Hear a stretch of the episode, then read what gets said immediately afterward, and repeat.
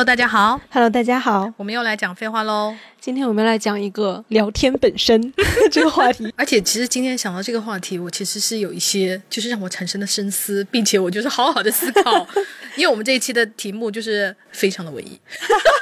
没错，我们这期的题目叫做“当我们谈论爱情的时候，我们在谈论什么？”虽然就是从雷蒙德·卡佛那里偷来的那个标题，但是我们依然就是很想讨论这样一个问题：当我们就是谈恋爱的时候，我们到底在谈什么？嗯，我们之所以会产生就是想做这个话题呢，是因为我们最近在 B 站上看那个《新国变》。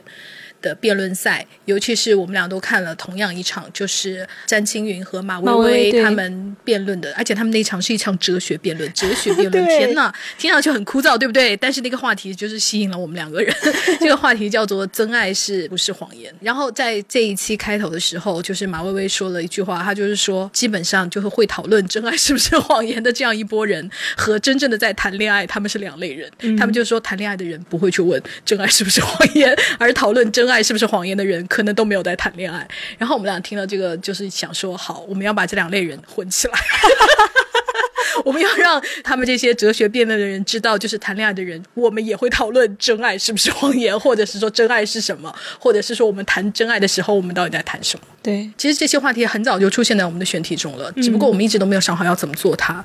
呃，这些话题的那个灵感来源是有一次我跟燕窝聊天，然后我们就是会聊到一些我们两个人的个人的私生活，然后呢，他就是跟我有讲一些他跟他对象的那个沟通情况，就是让我非常的震惊，因为我觉得听上去非常像一。个美国电影或者 美剧，它完全不像，就是你在电视上会看到什么《三十而已》啊，就是那个国产剧里面看到的，完全不是。他们的沟通方式就是非常的文明。然后呢，非常的就是出乎我的意料，就是哇，我觉得想说，天哪，你是不是在给我搞美剧情节？然后后来就是他，因为他他他说了一些很多细节的东西，让我就是觉得很感动，我就会觉得啊，如果就是夫妻之间或者是情侣之间能够有这样的沟通，我觉得很了不起。我觉得这就是我身边或者是我认识的，或者是我所听闻的百分之九十以上的情侣，他。很难很难做到，或者是很难达到。包括我自己谈恋爱哈，我都会觉得很难和情侣能够通过聊天聊到就是这么深层次，或者是能够如此坦诚，或者是说能够如此的真实的面对自己的一种。我觉得很难，因为你知道，就是谈恋爱的时候，你就是会，无论你如何的爱对方哈，你在对方面前总是会觉得，我不可能就是说像猫一样翻肚皮翻给你。我觉得就是肯定会有一些自我保护的东西，尤其是在咱东亚社会，就是常常觉得，对老公何尝不要留个心眼呢？对对对对，天哪，这个是在我还是小孩的时候，我妈就跟我讲的一件事情，你知道吗？就是有一个原则，就是永远不要在你老公面前讲你娘家的坏话。既要照顾什么你婆家那边的那个什么什么东西，然后又要守住你娘家的尊严，这样的话，你的婆家才不会顺势欺负你，什么什么的。就是我妈，我很小的时候，我妈就开始讲，而且她每次都是有感而发，就是跟我爸吵完架之后才跟我讲这个。对，你知道前几天呃，我妈又在重看《父母爱情》，就是我妈爱的一个剧。然后呢，有一个情节就是我们俩一直争论不休的，也顺便在这里可以跟大家提出来，如果有想要跟我们讨论这个问题，也可以在就是评论里留哈。就是这里面有一个情节。就是当他们俩夫妻俩感情很好，他们已经生了好几个小孩的时候，有一天突然家里来了一个陌生人。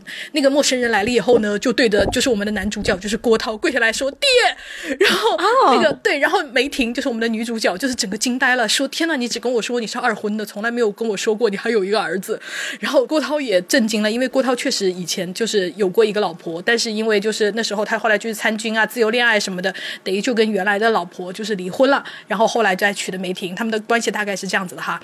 这个事情呢，后来揭露了那个谜底，就是其实这个这个跑过来认爹的人不是他的儿子，是他他离婚的那个老婆，后来跟郭涛的亲哥哥二哥就是搞上了，然后呢就是生了这个男的，但是这个男的为了就是有一种，因为郭涛当时是那个海军司令，要想他的来谋个一官半职，就想说认他做他的那个爹，好像就是可以帮我解决工作啊什么的，就故意说他是爹，但是其实郭涛本人知道，因为他并没有跟他的前妻发生过性行为，你知道吗？嗯，但是他把这个儿子认下了，原因是因。因为他觉得把我前妻跟我二哥搞上了这就这件事情宣扬出来非常的丢人，而且他连那个梅婷他老婆都没有说，他老婆一直误以为他他有一个儿子，然后我就说我说我当时就是说我认为这个情节很不可理喻，因为当时没听闹到要跟他离婚，都是回回娘家再也不回来了，就是搞成就是家里的关系搞到这么僵了，他也没有说，因为他认为这是家丑不可外扬。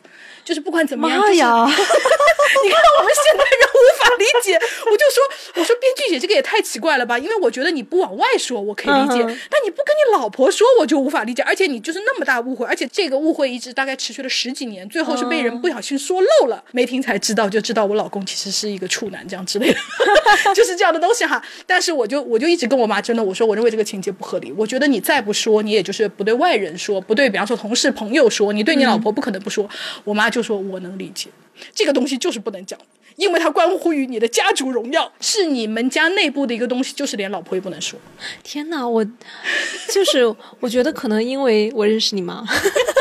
我感觉能理解他，我能理解他，就是因为他的日常生活中，他就是一个非常非常看重。包其实包括我妈也是，就是我感觉可能因为我们我们妈妈那一辈人，就是他们还是非常非常重视自己的大家庭，就是在他们心中，用我们现在时髦的词说，就是自己的原生家庭是高于一切的。对，就是我们是有我们的家族荣耀、荣誉这个东西在里面的，而且这个荣誉是跟我本人我自身息息相关，它是我的就安身立命的本钱。一旦我把这层东西给戳破了，就比如说我们的家丑，它还隐含着一层东西，就是即便是结婚了或者不结婚吧，就伴侣你最亲的那个伴侣，你们之间还是有那种，就是你身后必须要有个有尊严的家。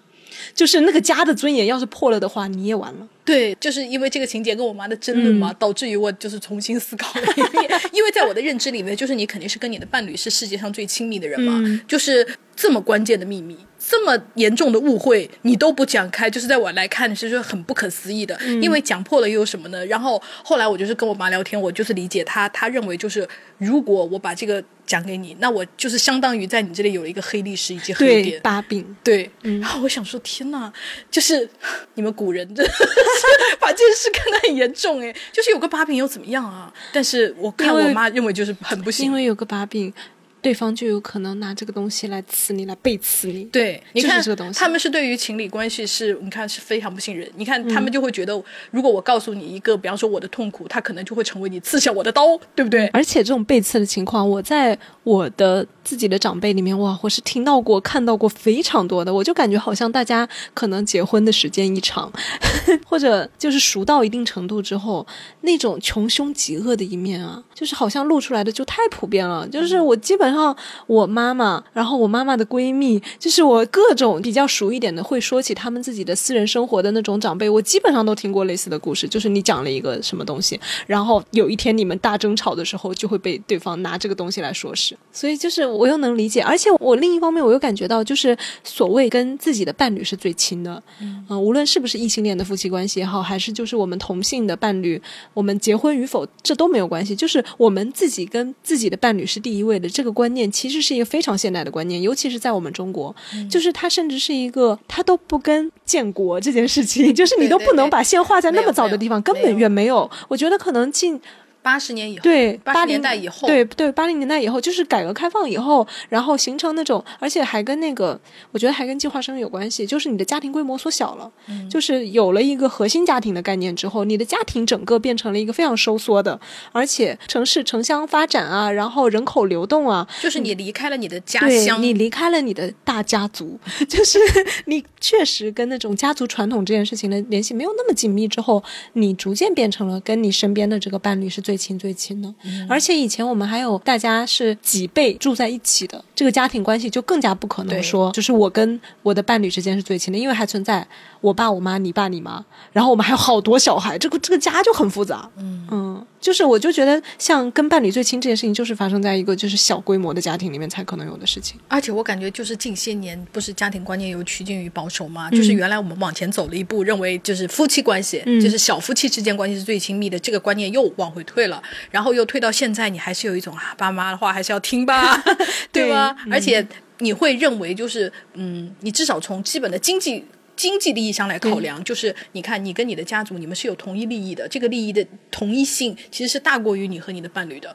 然后你会从这个考虑，也会就是衡量这件事情到底谁跟你最亲。嗯，我觉得这个社会风向就是大家特别熟悉的一个例子，就是琼瑶剧。大家对琼瑶剧的评价，我觉得这个道理是一模一样的。所以我们今天就是要来讨论，哇，天哪，在这种风云变幻，就是大家各种观念都已经变来变去的情况下，然后在我们的亲密关系里面，我们在跟伴侣。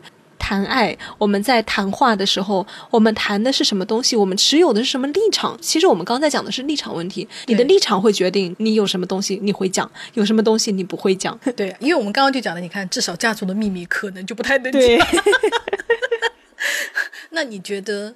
你说你好了，因为你是我们这一期的正面典型。天哪，我觉得好好大的压力啊！你觉得你你和你的对象，你觉得你们的沟通，你自己最满意的是什么样、什么方面呢？是怎么样的交流啊？我刚好前两天我就是在跟我的朋友在讲说跟我们伴侣之间的一些关系哈。天哪，我觉得那次我跟我朋友之间的对话很有意思，因为。他恰恰就是回答了马薇薇的那个问题，就是谈恋爱的人，或者就是在爱情中的人，他们还会不会谈爱？那一次，就是我的朋友就是问我：“你爱你的对象吗？”因为在那个辩题里面哈，我看他们就在你讲说，一旦你问出这个问题，很有可能就是不怀好意的，或者如果你主动想起这个问题的话，那你其实是对目前的这个感情是有怀疑，你才会这么想吗？他很有可能导向一个不好的结果。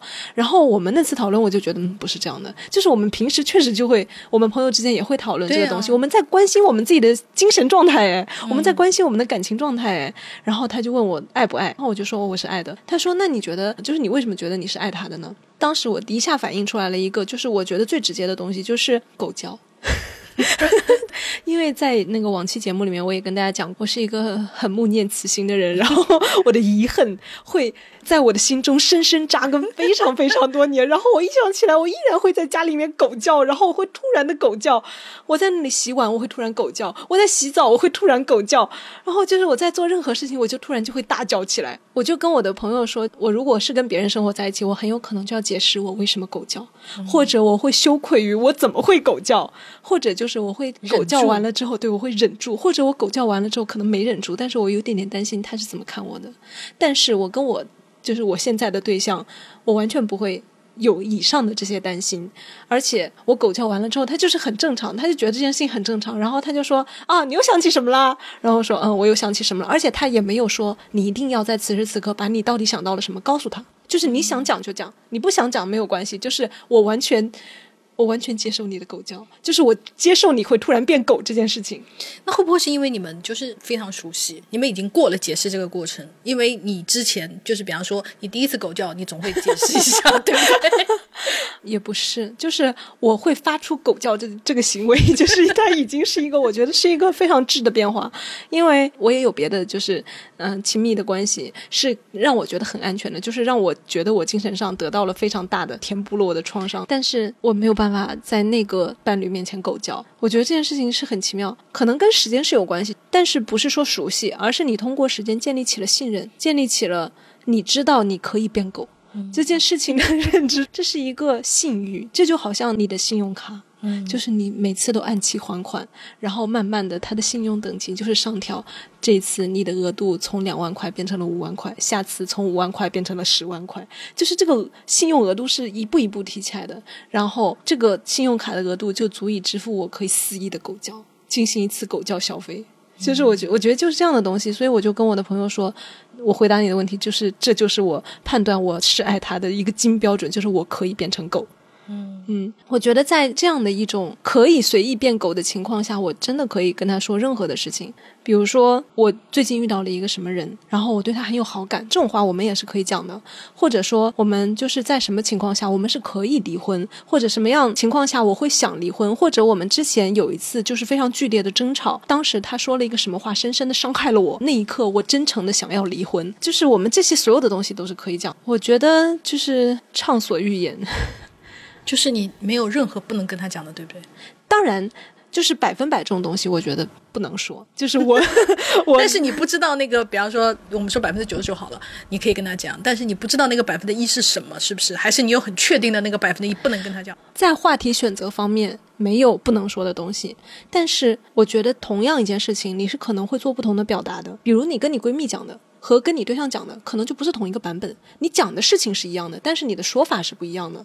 我觉得这个差异在哪里呢？因为你们的关系是不一样的。就比如说，我跟我闺蜜的关系是那种，就是我们都知道，我们两个内心深处有一种很坏、很坏的东西。然后，当我一下跟她讲的时候，她立刻就知道，我之所以做这件事情，是因为我内心深处那个很坏的东西在起作用。我不用跟她仔细解释，她立刻就能明白。所以我们很容易就能跨过这一道解释的东西。但是我跟我对象讲的时候，我也能说出那件事情本身。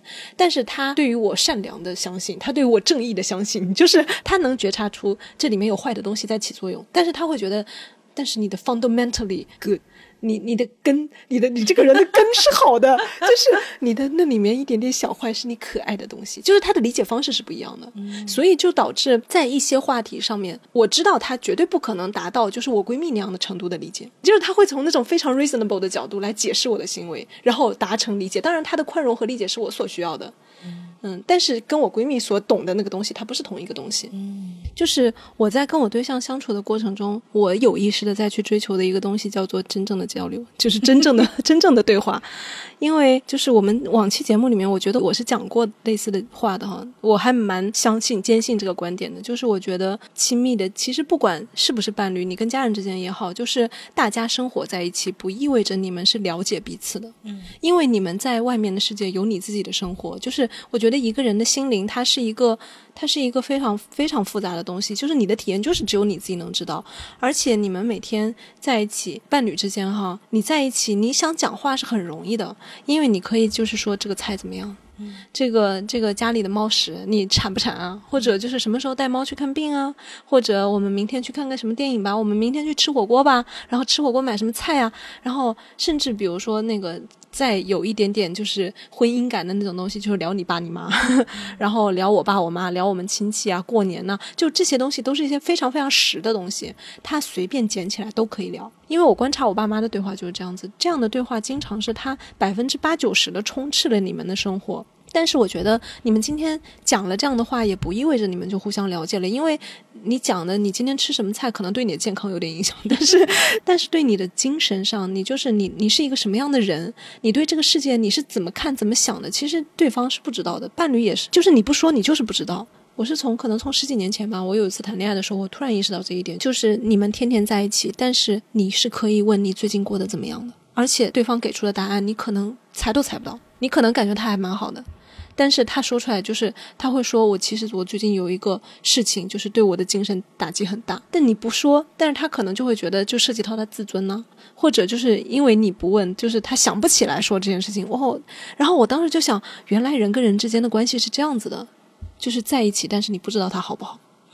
这个东西对我的启发特别特别大，然后从此以后我就是在所有的关系里面，我都就是尽力践行着。当然，你有时候会遇到，就是我在我的评论区里面，我也看到很多朋友遇到类似的情况，就是你想谈，人家未必想；对，你想这样沟通，人家就觉得我们两个就是在一起打打炮很开心，或者我们就是玩伴呢。我想要的亲密关系不是这样的，或者我们又谈不来，你为什么一定要谈呢？或者人家就是对方就干脆跟你说。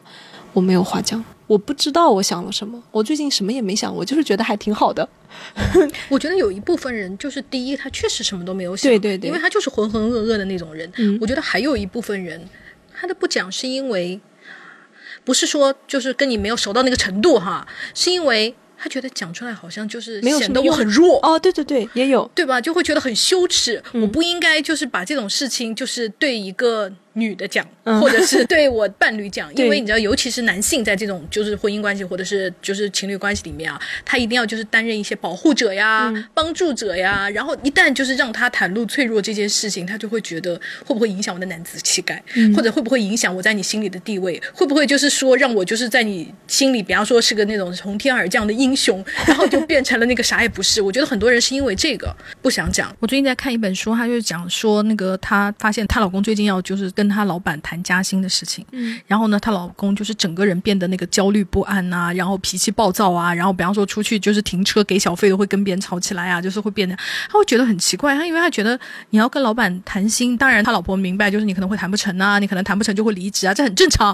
但他不知道她老公的表现为什么就是会这么奇怪，就是有一种坐立不安，然后她就是跟她老公一起去看那个婚姻咨询师，就是共同的，然后在跟的那个心理咨询师的时候，她老公才讲，就是她跟她老板其实原来。就是那种巴力，然后，但他明白，他一旦去跟他老板提出加薪这件事情，你们俩的地位就是定了，你就是弱的那一方。哦，你是问人家要钱，所以这个让他就是让他非常难以启齿，但是他又觉得我必须是要谈薪水这件事，因为不谈我就觉得这个薪水对我不公平。嗯，然后他也没有办法，因为又是朋友，他也没有办法，就是说我就不干了，一走了之，这样也很奇怪。所以你必须要去开口谈这个事，然后谈这个事让他觉得自己就变成一个弱者，他就很痛苦。所以我就觉得男的就是特别害怕去跟 对方，就是说敞开心扉，我过得怎么样，或我过得不好啊，或者什么。因为如果这个对话变成你过得怎么样，嘿，我很好，这个对话又变得是没有意义的。嗯嗯，我觉得是社会教育造成的，就是导致不是说每个人都这样哈，但是有一种趋向，就是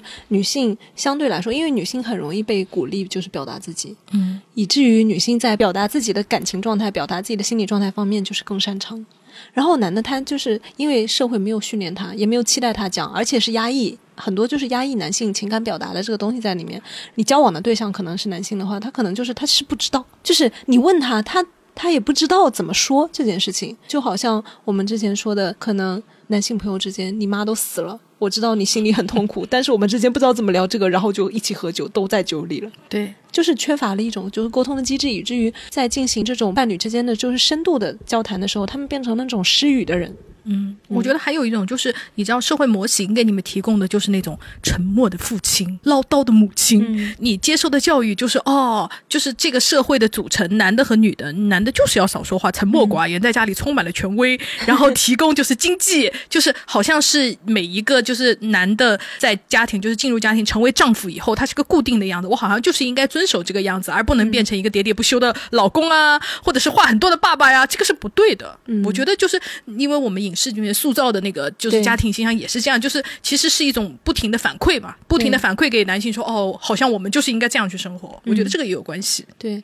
然后我觉得就是女性其实也有一些就是是不爱聊自己内心深处的什么东西的，但是我觉得就大家的成因就不太一样，因为很多女性朋友，就是我自己的朋友哈，我从我自己身边出发，很个人的经验总结，就是我觉得大家就是就像你讲的那个，你妈妈说的那个，就是你。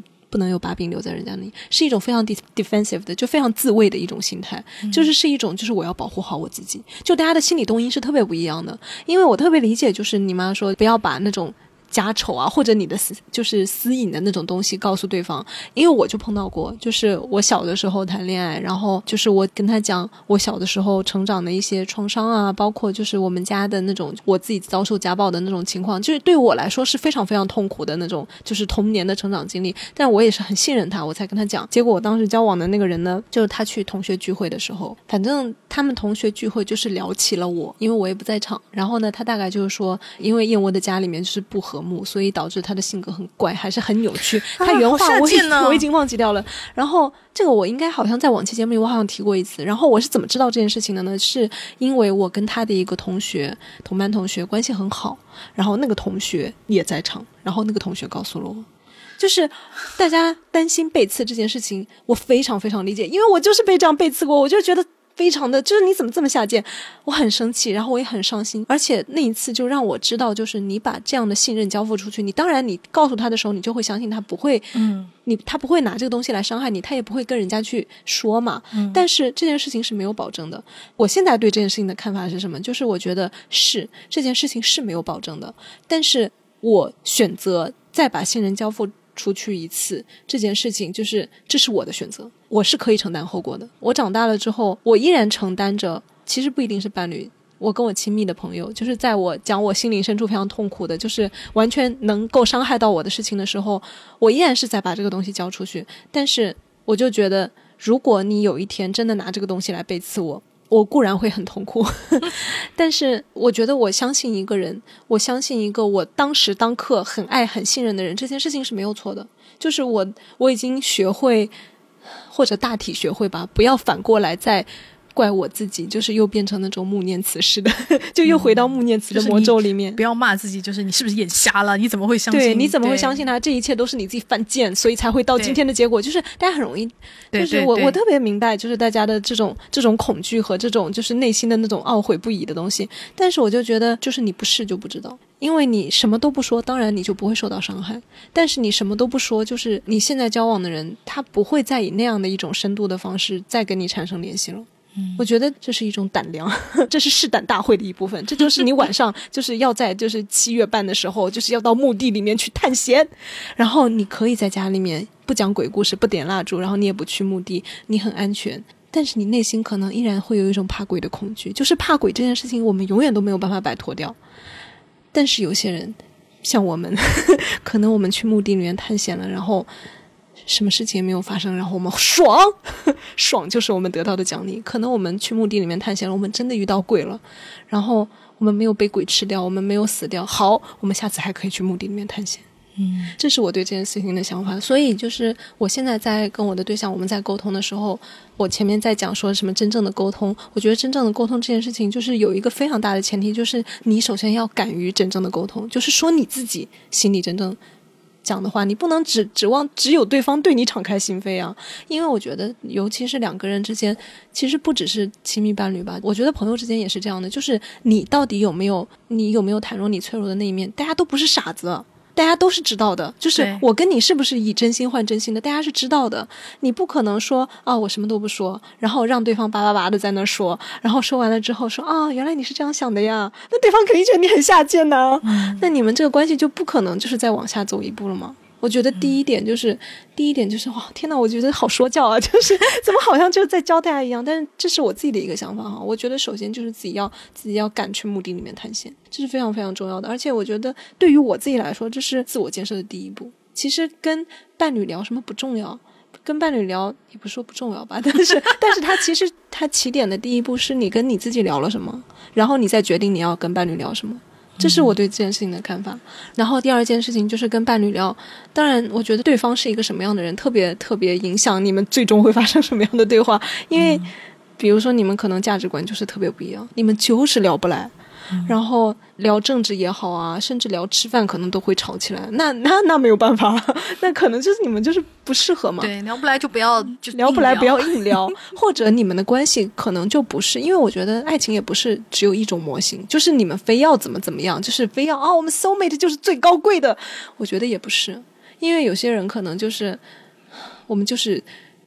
享有狂野而美丽，就是而丰富的性生活一辈子。我可能跟他聊不来，但是我跟他搞得非常非常爽。我跟他一起就是 happily forever，就一辈子都跟他在一起，很高兴。我觉得这件事情肯定也存在啊。我觉得也不是说大家一定要，但是。因为大部分人可能没有办法，就只靠狂野的性生活，对啊，大家还是要聊天的。我觉得人就是，比方说你搞得很爽以后，你就会想追求更更更多一步啊。就像每个人都说啊，我老公不回家就可以，只要每个月给钱就行。可是真的你达成了这个的时候，你就会贪婪的想要下一步。嗯，就是你还是想要更多的爱，人就是很贪的嘛。嗯。所以我就是在不停的 push 我我的伴侣们，就是以前也有，但是我觉得我现在对象他他比较能承受我的这个行为，因为我很我在这方面非常的强硬的。前几年吧，我经常会跟他说，我觉得我们最近没有发生过任何真正的对话，就是我对这件事情非常不满。如果再这样下去，我就不喜欢你了。就是我就会讲这种类似于胁迫的话语，就是就好像跟小孩妈妈跟小孩说一样，你再不考一百分，妈妈就不喜欢你。对，就是这样的。我觉得我的这种方式其实也不是人人都受得了的，因为有些人就说你谁啊你？为什么你你要谈我就一定要配合你呢？我觉得在这方面我是幸运的，就是我的对象他是一个很。他是一个很很 nice 的人，就是他脾气真的很好，所以他就是接受了，默默的接受了我的就是压迫和 和压迫吧，就是我的这种强力的要求。然后他就说好，我觉得你想要跟我谈这件事情是很，而且我前几天就跟他讲这件事情，因为我们这期要选题了嘛。然后我说你对我们之间谈话有什么印象很深刻的事情？他说就是我对于你要追求真正谈话这件事情，我觉得很欣赏。因为我觉得你在做这件事情是在挽救我们的关系，就是你就是很有危机感的、防微杜渐的在做这样的一件事情，所以我觉得他能以一种非常善意的角度来理解我的这个行为，这其实特别重要。当然，也不是说每一次我发起这样的谈话就一定能谈成哈。我觉得就 有一次，就是我强硬的要谈话的时候，然后他因为我的对象他的工作比我忙很多很多，一直都比我忙很多。虽然我也有很忙的时候，但是我没有他社畜的那么苦，然后我那一次就是在跟他谈这东西，当然我看他不是很忙，我才跟他说我要跟你谈什么什么的。他就是一直顾左右而言他，就是那种也不接茬，就是或者就随便接两句，而且他是以那种半可怜卖乖、半可爱卖乖的那种形式，就大家肯定很明白的这种方式，是他看起来在扮可爱，实际上他在逃避你们的对话，就是拿出了那种就是 sweet talk 的那种语调。就说：“哎呀，我有点累了，我想吃饭，或者你能不能给我拿一个猫猫来让我玩？就是那种东西，就是他没有真正接你的话来说。好，我们今天来谈一下我的心灵深处发生了什么。他没有接这个东西，然后他这样一来二去之后，我就烦了。我很明显的知道，因为我们都不是傻子，我知道他在逃避，他也知道他在逃避啊。我说你为什么就不跟我谈？我觉得你这样就是你不把我认真当回事，这件事情让我很生气，我发火了。发火之后。”他沉默了很久，但是沉默也让我非常的生气。我就觉得你不能一句话都不说，就是你切断我们的沟，你什么意思呢？你让我冷处理，你让我自己消化吗？我觉得这也是不对的。然后我就继续说，你冷处理也是不对的。然后他这时候终于说出了他的心里话，他说：“因为我最近工作很忙，而且我今天心情很不好，因为某件特别具体的工作的事情，就是我很不开心。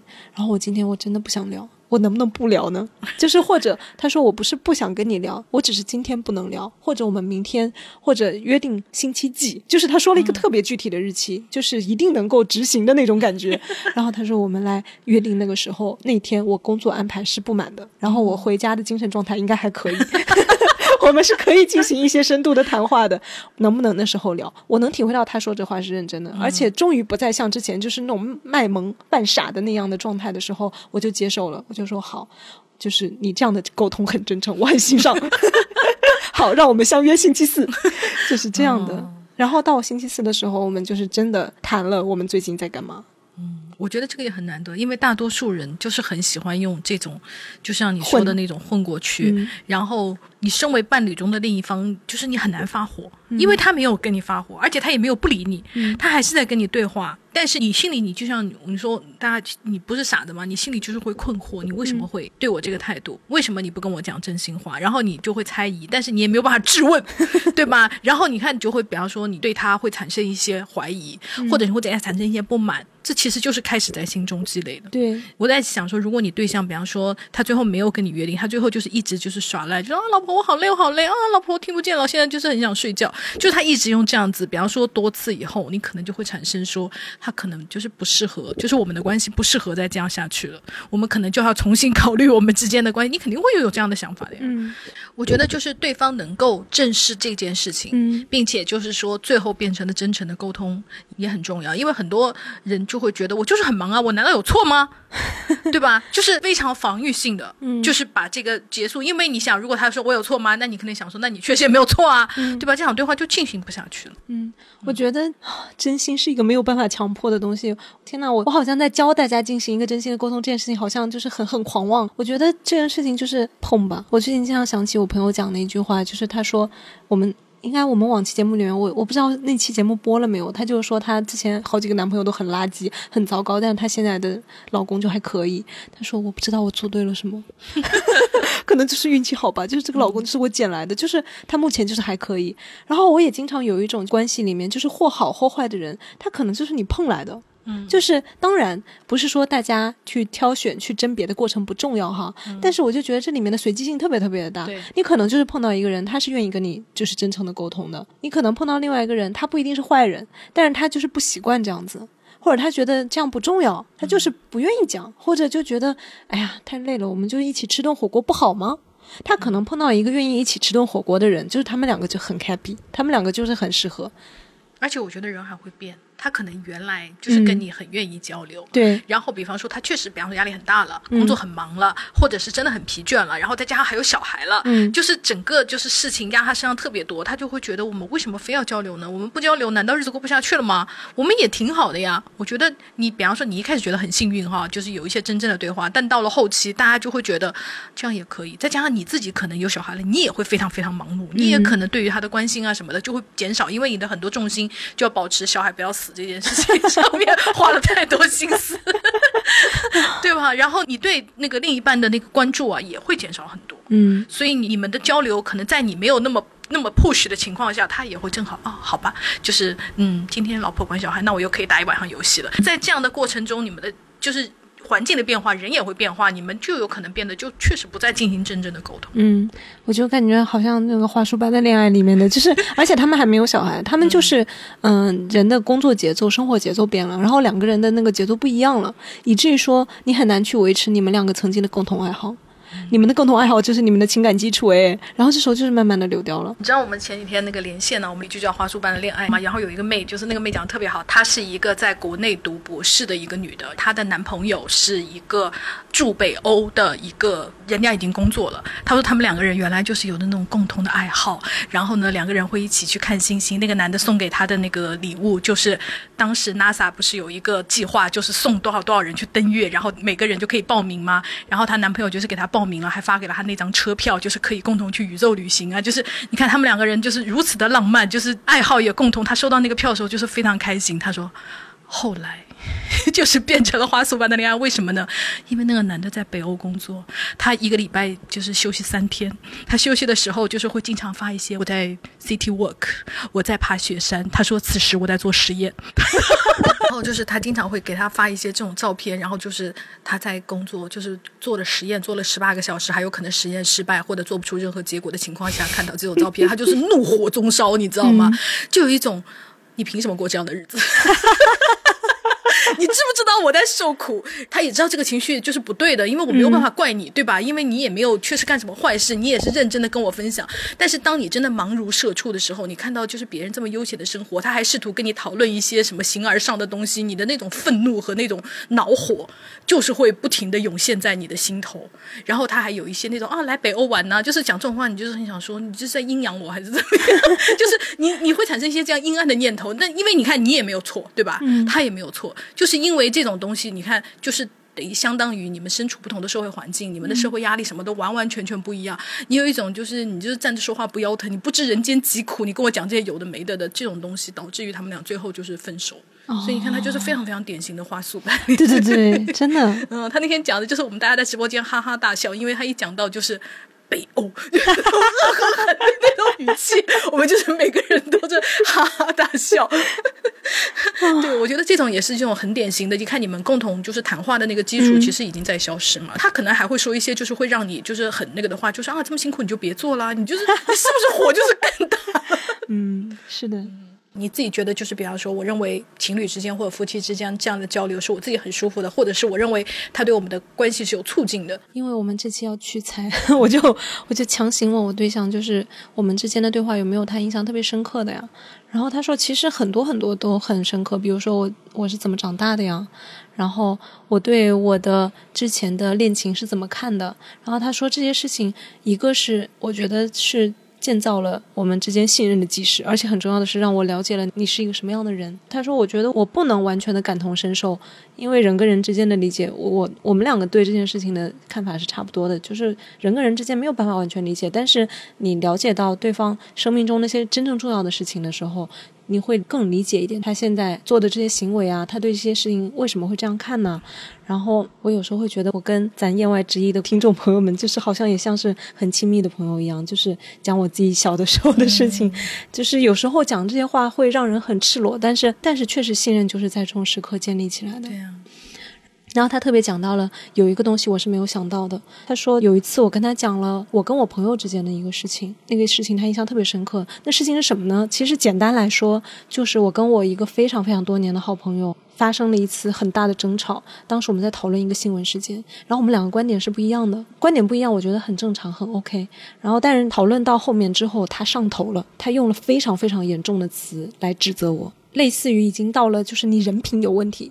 已经出现了类似这样的表达的时候，然后我当时非常非常的就是既痛苦又疑惑又不解，我就觉得我们两个就是就事论事谈一个新闻，而且我们都非常清楚的知道我们之间是对这件事情，我们的起点是没有恶意的，就是为什么到了最后你要赢？因为我跟他之间太互相太了解了，就是我非常非常清楚知道他最后说那个话是为了就是刺伤我，是为了他要赢，就是到了那一步之后，因为我很爱他，就是我就不会再。再跟他顶下去了，就是我一定会因为被刺痛，然后我们这个对话就可以结束，然后他就可以赢。因为我的朋友就是她就是一个很要很要赢的女孩，然后那件事情就是让我非常非常痛苦，就是以至于我好几个月我都没有主动的联系他。就是成为我心灵中的一道一道伤痕的那种。虽然我现在就是我。我还是跟他是很好很好的朋友，就是因为我还是很爱他，所以我内心还是天呐，我又慕念词了，就是我还是原谅了他，而且他也不是说毫无歉意的表达，但是他也没有承认过说我那个话说错了，我不应该那样讲，他也没有，他就说我没有那个意思。但是我们都我们都不是傻子，我们都知道他说那个话是故意的，就是是这样的一件事情。然后呢，我就我当时这件事情，我就跟我对象讲了。然后我就是详细的讲了，就是我是怎么看的，然后我也知道我为什么我的朋友会这样说话，然后这件事情对我的心灵造成了什么样的影响。我知道我讲过，但是我我没有想到他会对这件事情印象这么深。然后我说为什么你会对这件事情印象很深？他说你在跟我讲那件事情之前，其实我对我自己的朋友，我自己的友情，我不会这么仔细的去想。然后你跟我讲了你跟你朋友之间的事情，你的友情就是对于你生命来说，你的友情是这么重要的事情。我也去看了我的友情，我也仔细审视了我跟我朋友之间的关系。就是这个朋友是我的真朋友吗？就是我我愿意承受他伤害我，然后我也要跟他继续做朋友吗？还是其实我们就是在一起玩玩的酒肉朋友呢？如果他是我的真朋友的话，我为他做什么了呢？还是他为我做什么了？我们应该怎么样呢？而且他就是，这是我自己感受到的，就是因为我跟他讲很多友情方面的东西之后，而且我特别讲的就是我说男性之间你们的友情太缺乏具体的情绪支持了，太缺乏就是感情之间的交流了。然后他后面就是会跟我讲说，就是谁谁谁失恋了，然后我去做了跟他喝啤酒之外的事情。就是我去关心他，就是他现在心灵是怎么想的，他现在痛不痛苦？因为他那个朋友就是因为失恋到抑郁嘛，然后就是问他你现在就是怎么想的呀？然后你要不要跟我一起出来玩呢？你现在对那个女生还有什么样的感觉呀？就是他说，因为就是你跟我讲，就是朋友跟朋友之间应该有真正的感情支撑的时候。他去跟他的朋友进行了一些真尝试，进行一些真正的情感的工作，去支撑。然后我就心想，嗯，可惜的变化，就是你变得更人类了一步。嗯，我觉得很不错，因为我们通常听这样的故事哦，就是就是比方说你你在诉说你跟你闺蜜的那种情感，或者是说你个人的理解的时候，就是在我们的评论里也好啊，或者在我们通常里那个生活里也看到好啊，你通常得到的反馈是他马上站出来 judge 你们。就是你们这不叫真正的友情，或者就是说这种女的你还跟她玩在一起干什么？或者是类似是说是你太敏感了。我们通常会得到这样的反反馈，就是像你对象这种，就是反而会回头去审视自己的那种友情的。我觉得这种人就不多。就是这一点上，我也蛮佩服他的。我感觉我在往期节目里也有讲过，就是有一次让我对他整个人改观特别特别大的，也是有一次谈话，谈完了之后，他哭了。我忘了，我们是在讲，反正肯定是跟人权有关的一个话题，就是我忘了是女性权益啊，还是跟宗教，我们还因为宗教吵过架呢。天呐，就是我们真的是吵架，或者就是引起感情波动的，什么话题都有。总之就是那一次我在跟他聊了之后，他就是先不讲话，然后自己在那里沉默的洗碗，然后然后大概过了一两个小时之后，然后过来就是哭啊，就是满脸泪水，然后说我很惭愧。然后我说你为什么惭愧？我以为他就是要为他之前跟我们就是吵架，然后什么什么就道歉，因为这是我跟其他交往的一般的男的他们做出的一些较为友善的举动，就是能哭着跟你来道歉，已经还算可以了吧？嗯，对吧？不错了。嗯，我也就觉得就是也就是这样了。我那时因为我们那时候交往还没有很长时间，然后我对象那时候就是就是哭着说，我太惭愧了。然后我说啊，他说我刚刚就一直在想，我从小到大我从来没有这样去看过这个世界，我从来没有有过你这样的思路去思考一个问题，就是我觉得我太惭愧了，就是我长这么大，我怎么会是这样的一个人？我就是很羞愧。然后他说我，他说我我现在哭，我我不是为了让你觉得我可怜，或者就是让这个对话就是我能能够通过哭来占一点上风，我就是真的觉得我很羞愧。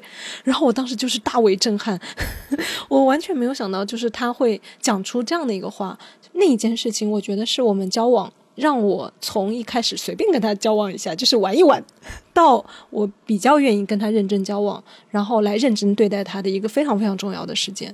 我感觉我这故事肯定在往期节目里面讲过，但是不管了，大家就强行再听一次吧。然后我那时候就是，我又对他产生了另外一种，就是我又觉得很可爱。然后另外一方面，我又有一丝微妙的，就是敬佩和嫉妒。就是我的敬佩是来自于，就是我觉得我是很高傲的。你让我哭着跟对象去承认我的世界观，竟然就是出了一个很大的纰漏。这种话我是绝对不可能说出口的。就算我心里可能觉得我错了，我绝对不会这样说。我就是这样的骄傲的一个女的，我绝对绝对不会认这种程度的，就是这种。特别根子价值观层面的话，我是绝对不会道歉的。然后另外一个我的那种微妙的嫉妒就在于，天呐，你的心灵是何等的健康，以至于你可以说得出这样的话，而不觉得自己是丢人的。我就是嫉妒你是怎样长大的，然后我又有一种就是就是羡慕嫉妒恨吧。到后面有一种微妙的，就是那种你们这种健康家庭，还有就是被社会优待的人，就是长成了如此健全的心灵。我冲破这样多的荆棘，才站在这里跟你进行这样的对话。我好像就是，我就是经过了多少的努力，我才坐在这里跟你一起喝咖啡。就是我又产生了那种很微妙的心理，然后我又通过我这样的这个一个心路历程，我就想，嗯，不错，这次对话真的很有建设性，因为他让他对自己有了深刻的思考，也让我对我自己有了深刻的思考。哦，人跟人的感受真是很不一样。我虽然就是我听你这样的描述哈，但是我身为我个人，我的感受就是，当然我一方面我也觉得很可爱，而且我也觉得就是你能够这样的反思很好。但是一方面我就是会生气，我生气的点是在于，OK，此时此刻你然依然是一个有 privilege 的人，并且你就是虽然你是在那个痛苦，但是我的感受仍然就是一个白人在痛苦，我对不起黑人的，就是这个东西就是。此时此刻，你虽然是在哭着表示惭愧，但是你依然是站在那个食物链顶端的那种感觉，就是会让我我也有这种感觉。所以有些时候，就在他没有哭的时候，我又会再进行一次打击。我说：“嗯，可是你现在的反思也是建立在 privilege 的基础上。”然后他就会承认说：“是的，我就是占了便宜。”所以我有时候就会又会觉得，就是谈话这种事情，对话这种事情，就就是你得经受住一次一次的挑衅和拷打。就是有很多时候，对话它是一个很残酷的事情，就是你得面对你们之间那种你们成长环境的差异和你们享受的，就是可能你在这件事情上享受到了好处，而我在这件事情上是就是占尽了劣势，就是你们得面对这种不同，然后而且这种这种不平衡可能影响了，虽然你们现在之间是伴侣，但是伴侣之间还是个体和个体，就是这种这种。我不能说是仇恨，但是这种这种羡羡慕、嫉妒这种很复杂的东西，它是永远存在的。但是还好，就是我们人跟人之间能产生爱，因为人跟人之间有爱，所以你才能在这种羡慕、嫉妒、恨 的这种基础之上，还能进行这样的对话。我记得前段时间那个微博上有个博主，就是我很喜欢，叫小雨，你肯定也知道他。他现在在美国读书，然后他就讲了一个他那个关于 dating 的故事，然后他就讲他 dating 的一个，因为他在纽约嘛。他 dating 了一个很不错的那种纽约精英男呐，反正他们聊天呐，一开始就是认识啊，在网聊啊，什么都很不错。然后他就说，他就跟这样的男的很难 dating 下去，因为他们就是第一次见面的时候，他就是那种我一定要你承认你就是吃了社会红利，因为你又是 你又是白男，对对，你又是那个就是就是中产家庭，而且你还是就是各个方面你就是属于在社会上是占尽了便宜的。你我而且就是你面对我嘛，我是一个就是。Asian 嘛，我是个亚洲的，就是黄种人嘛，就是在种族歧视上，你们就是也是自认为比我们高贵的嘛。他就说他约会之前，他一定要就是让这个男的能承认这一点，他觉得这个约会才能进行下去。然后他反正他他那篇那个博文大概就是讲了这个，他当然他也反思，他就说我这样的约会是不是有种问题？他说，但是如果一个男的在跟我约会之前，他连自己占尽了这个社会便宜他都不能承认的话，我认为我们将来很多对话就是无法再继续，就是没有这个基础就无法再继续。他就发了这篇博文以后，我就看见 N 多人在骂他，狂骂。就是不管男女都在骂他，就是说你为什么要把这样一个政治问题带入到就是。One to one 就是你们个人一对一之间的这种，就觉得很不公平。就是说，你连你连就是最私人、最亲密的这种约会都要带上这种什么，就是男女的审视啊，或者是说这种阶级的不同啊，就是他就觉得就是这种人非常的刻板呐，或者说这种人就是非常的无聊啊。反正我就看见很多人在骂他，但我个人是比较支持他的哈，因为我觉得本来谈爱爱情这种东西就是很私人的，就是我个人选择我的爱情模式就是要这样子，我认为没有什么不可以的。嗯，而且你身为一个第三者，你有什么资格去判断别人的爱？情到底什么样是对的或错的？就是刻板不刻板，或者是刻薄不刻薄？我都觉得就是第三者是没有任何立场去审视别人两个人之间的那种情感的。但是，因为我们刚刚谈到，就是你和你对象之间也会讨论一些，就是可能跟爱情完全无关的话题嘛。嗯。但是，我就觉得对话这个东西，它特别能看出一个人是什么样的人。就像那个阿加莎的小说里面，波洛大侦探经常说的，就是无论你说的真话还是谎话，你只要说话，你就是会露出破绽。嗯。就是因为我印象很深的，就是有一次我跟我的一个前男友就是聊天，而且我们俩当时就是刚刚就是大做爱做完，就是躺在床上就是聊天，就是聊一些有的没的，啊，就什么就突然聊到一个事情，因为他是从事那个拍卖相关工作的，嗯，然后他就跟我讲说，就是一个冷知识，他说你知道吗？就是如果比方说我我在拍卖公司拍到了一个东西，这个东西，哎呀，怎么讲？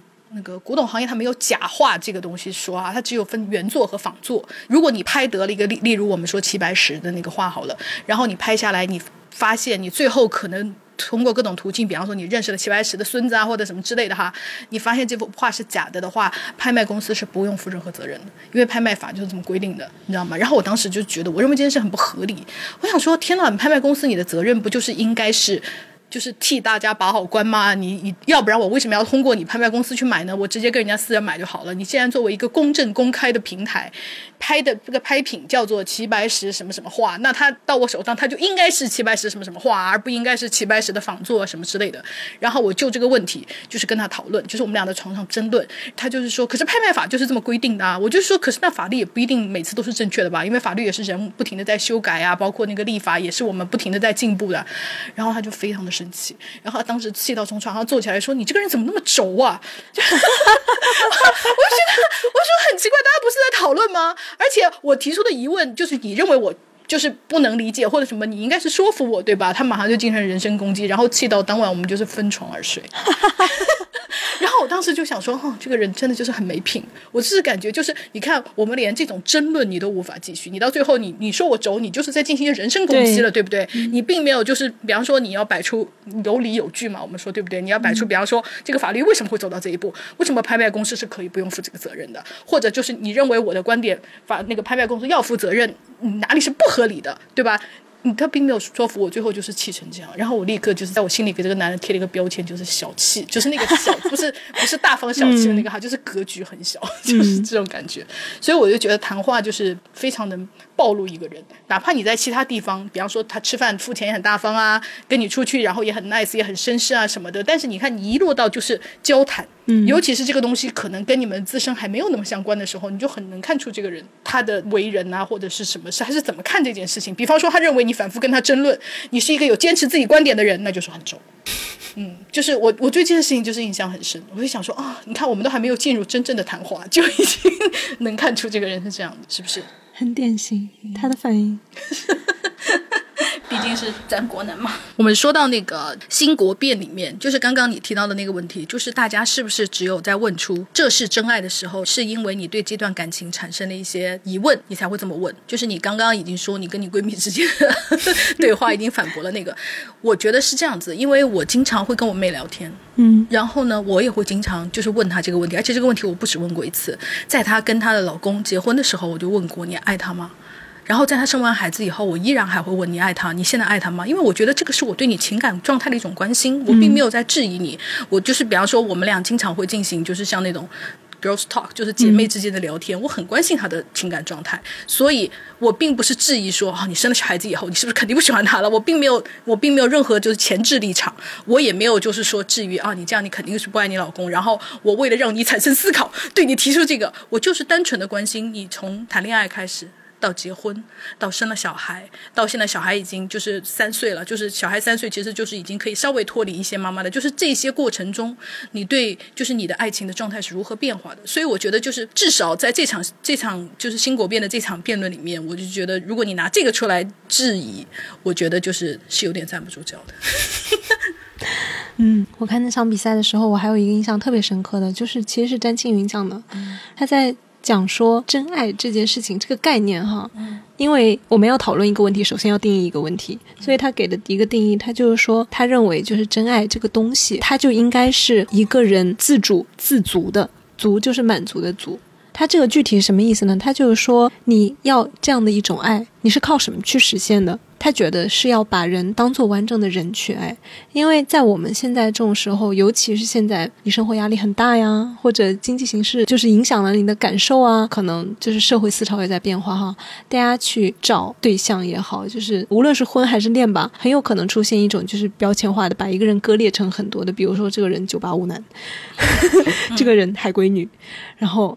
这个人就是博士女，对对，然后这个人就是 是大厂员工，怎么怎么样，就各种标签化哈，就割裂的特别特别碎。你去匹配，你去摘取，包括自己，甚至把自己也是很物化的。就是我在相亲市场上，我是一个什么样的女的，我在别人眼里是一个什么样的。好，我们现在来进行一个门当户对的匹配。嗯，因为你到了相亲市场，这个市场你就很难不成为商品。他就讲说，那在这种其实这是一种特别功利化的观点吧，在这种功利化的世界，你不是把一个人去切碎，而是把一个人当成一个完整的人去爱，这件事情就是非常非常的重要，就是实现爱这件事情就变成了目的本身，人是目的本身。天呐，这真的特别特别哲学辩，我就感觉就是要在哲学辩里面才会听到这样子的一些思考和一些就是讨论。我们在我们这一次在谈，就是我们谈恋爱或者我们在爱情生活里面，我们在谈论什么这件事情，其实我们谈话就是在讲你是谁，我是谁，嗯，而不是说我月薪多少，你有几套房，你有多少车，你有几个猫，这个有点重要，几个猫很重要哈，但是不是说把人切的那么那么碎的？我们在谈话就是在了解一个人特别特别综合的一些方面。它是一个不能回避的东西，你不可能跟他在一起就是一句话都不讲的。嗯，我觉得是这样。我当时看这段这场辩论的时候，哦，我真的是左右横跳，你知道吗？嗯。因为我一开始看到这个辩题就是真爱是不是谎言，我想说当然不是啊，因为我认自认为我也是得到过真爱的人，就是当时我就是立刻站到了反方，就是詹青云和庞颖那一方，然后再加上他们的辩论过程中也是说的非常好，包括就是刚刚那个是詹青云说的，对，他他就是说，就是当你不是因为对方，比方说。他有三套房子，或者是他跟我门当户对，或者是他的各个条件可以让我过得很舒服。你不是因为这些去爱他，而是因为他本人去爱这个。这去爱的时候，那就是真爱。然后我当时就想说：“天哪，就赢定了！我一定要投票给你。”我当时就这么想的。然后结果就是，因为他这个辩论是分几个环节嘛，到最后一个环节就是正方，就是跟马薇薇一方的那个梁秋阳，他有一段发言的时候，我就想说：“好，我要叛变了。”就是他有一个观点，我认为说的非常对。因为一开始我就觉得真爱是谎言，这个就已经很难辩，被打烂了，你知道吗？就是因为。讲真的，我们社会上百分之九十人都是相信是 是有真爱的，但他有那个观点，他讲的特别好，我也觉得就是很符合我个人对爱的观点哈。他就是说，其实他不是说他否认有真爱，他的意思是说爱就是爱。爱不能因为就是不能给他加上是真爱，因为有真爱就有假爱。那什么是假爱呢？那真爱为什么我们要给爱加一个标准呢？他说爱就是一个爱，就是不管说你是因为两情相悦的，是一种健康的爱，那人家雌雄大盗难道就是假爱吗？就是爱你不要分真的假的，你给他加上了这个框架，就是给爱分成好的坏的。我他就觉得这个才是糟糕的，然后我就觉得很好，这是我的观点，因为我向来就认为，爱就是一个很复杂的一个很模糊的，他不能够在他身上加上一些标准，然后我就立刻想，好，到了最后就是其实还剩几分钟的时候，我就是临时叛变，我要 投给梁秋阳，因为他的这个观点是跟我很符合的，所以我就觉得哦，有时候看辩论赛就是蛮有意思，因为你自以为就是自己是有观点的，而且你就是觉得我们已经是个成熟的社会人了，我们的观点其实还是比较稳固的，不太太会像你年轻时候就是。更容易左右横跳，但是我想到啊，没有想到看就是看辩论赛的时候，你还是能体会。天哪，我不停的被这个人说服，后来觉得啊，你也说的很对，就是这样一个就是过程。尤其是嗯，你在听的过程中，你不会完全的觉得你是胡说什么呢？你不会产生这样的观点，而是会会觉得啊，你这部分有观点，但我并不是特别同意你。比方说你说的那个什么是我认为是部分是对的，部分是错的。我觉得这个就是看辩论赛有的时候就是会给我们带来的一些乐趣。嗯，而且那个你说到他的。嗯，观点就是让你倒戈哈，但是他提到一个例子，恰恰让我就是更加坚定站在詹青云那一边，你知道吗？就他大概是讲说那个《罗密欧与朱丽叶》吧，就是说要讨论这个东西的话，那所谓世间认为的真爱的标准是什么？那就是《罗密欧与朱丽叶》，就是但是《罗密欧与朱丽叶》他们才见过四面，对，才见过四面，就是那嗯那个东西就是真爱的标准了吗？是，然后那个詹青云他就在。讲到他博到这个例子的时候，就是他大概意思就是讲说，罗密欧与朱丽叶或者梁祝也好吧，这种爱情的标准难道就是唯一，就是这种东西才是真爱吗？难道我是一个普通人，我就不能拥有真爱吗？我是一个普通人，我就是拥有了真爱。就是我就觉得他就说，普通人也可以拥有真爱，就是普通人就是可以有有真爱，他不是那么一个好像你要化蝶，你要就是殉情，你才能达到一个东西的时候，我就觉得非常对，因为我们经常有时候看偶像剧或者看各种就言情剧的那种。戏码的时候，你会觉得啊，天哪，那么轰轰烈烈的爱情，可惜不属于我。但是我就觉得，嗯，属于 CP。我就我就想，难道在我们的就是天哪，好土的一句话，就是我们日常生活中的英雄梦想不可以有吗？我觉得就是真爱就是这样的一种东西。当然，真爱这个词，我确实从哲学思辨上来说，我认为真假之间啊微妙。但是他讲的这个，我们普通人也可以有，我是非常非常赞同的。就是因为我们也很常听到一句话说，就真爱就像鬼一样，大家都在谈论，但是没有人见过。但是我觉得不是的，是因为只有你自己知道。你没有办法拿出来跟人家比较，说我比你更真。对啊，因为我们没有办法就这样这个概念就是假的。我觉得就是，所以我后面听到我就觉得 OK，那爱就爱好了，就不要再给他定个标准。你是爱，我是真爱，就是好像显得你更高级一样。我就觉得哦，那这样讲也是可以的。嗯，但我又觉得就是詹静云他们那一方就是说，就是真爱的信念和爱的自我完成，就是你你去爱一个完整的人的这种自我实现对人的积极意义，我又觉得非常非常好。然后而且他那个，哎呀，虽然扯得有点远，但是我特别喜欢就是主席。因为他会向正反方就分别提问嘛，但是他提了一个我觉得特别好的问题，就是他是问甄庆云、庞颖那一组的，就是说你们一直在说真爱是可以就是互相接纳、彼此包容，然后达到一种自足的境地的，但是人跟人之间真的可以达到那样程度的一个互相理解吗？还是说这是一种幻觉？我觉得就是跟我们在聊说我们聊天真的能聊到彼此理解吗？其实是一个类似的，因为我有时候也会有这样的思考，然后。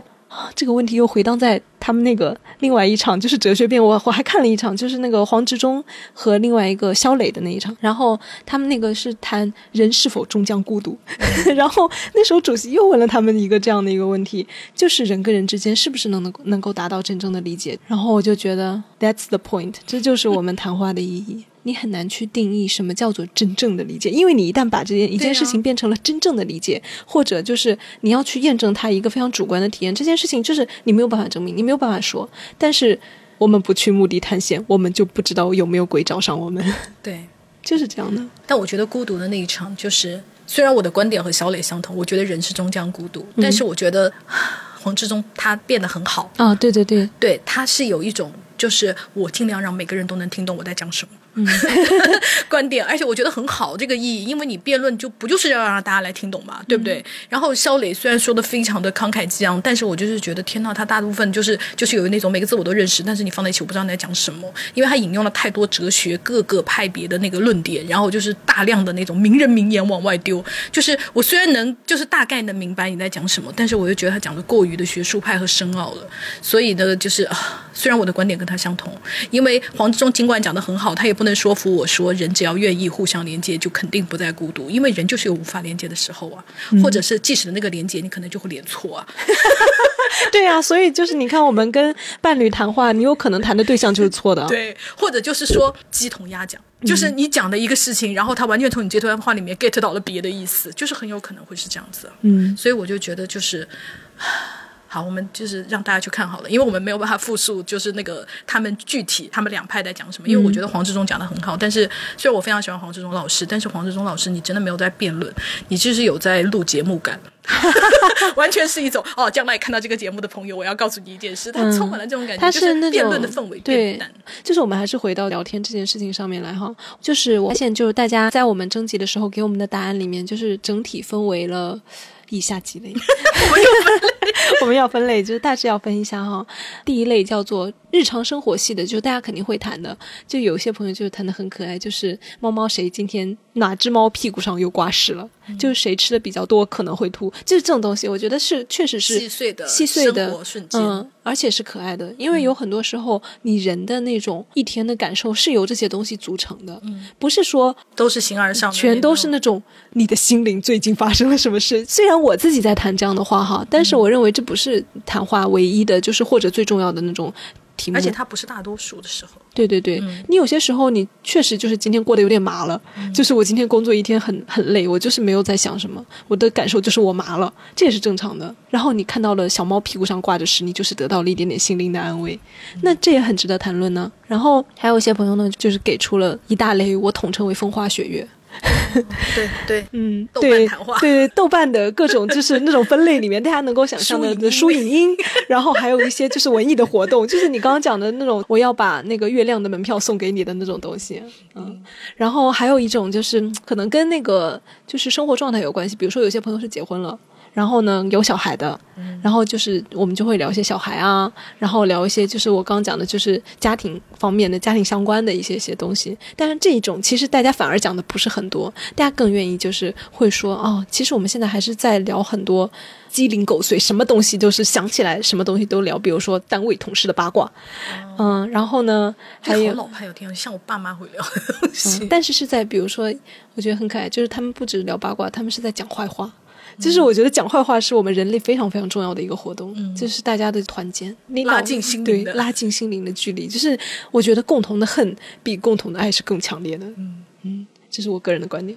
还有一派在聊一些价值观层面的，就是可能相对于我前面讲的那些来说，是一些更形而上的一些东西的。比如说，你对某一个社会问题啊，你有什么样的想法啊？或者你对女性权益你是怎么看的呀？就很多很多朋友提到说，我跟男的就没有办法聊女权的事情，聊了就会分手。那也属于这种层面的交流哈。嗯，当然也有一些，我觉得我们等一下讲吧，就是还蛮有意思的，就是会有那种特别微妙的瞬间。好，来。这个朋友他就讲的，我觉得很可爱。他说：“我们啥都聊，音乐、书籍、喜欢的 idol 以及社会热点，甚至看到天空和云。我和我初中同学二十五岁重遇，半年就结婚，已经十年了。每天还是有说不完的话。我印象最深的就是婚前关于丁克的探讨。我们的看法都是人生不易，没有信心让一个小孩到这世界上来过好自己的一生，所以我们一直丁克下去，经常探讨能为这个世界做点什么。别笑。”看起来很虚，但我们经常聊，真的想为这个世界做点什么。于是我们给张桂梅学校捐款，给贫困乡村女童捐款。我对象有自己的公司，这些年赚了点钱。我们经常聊要做点什么有意义的事情，最想做的还是资助贫困女童读书。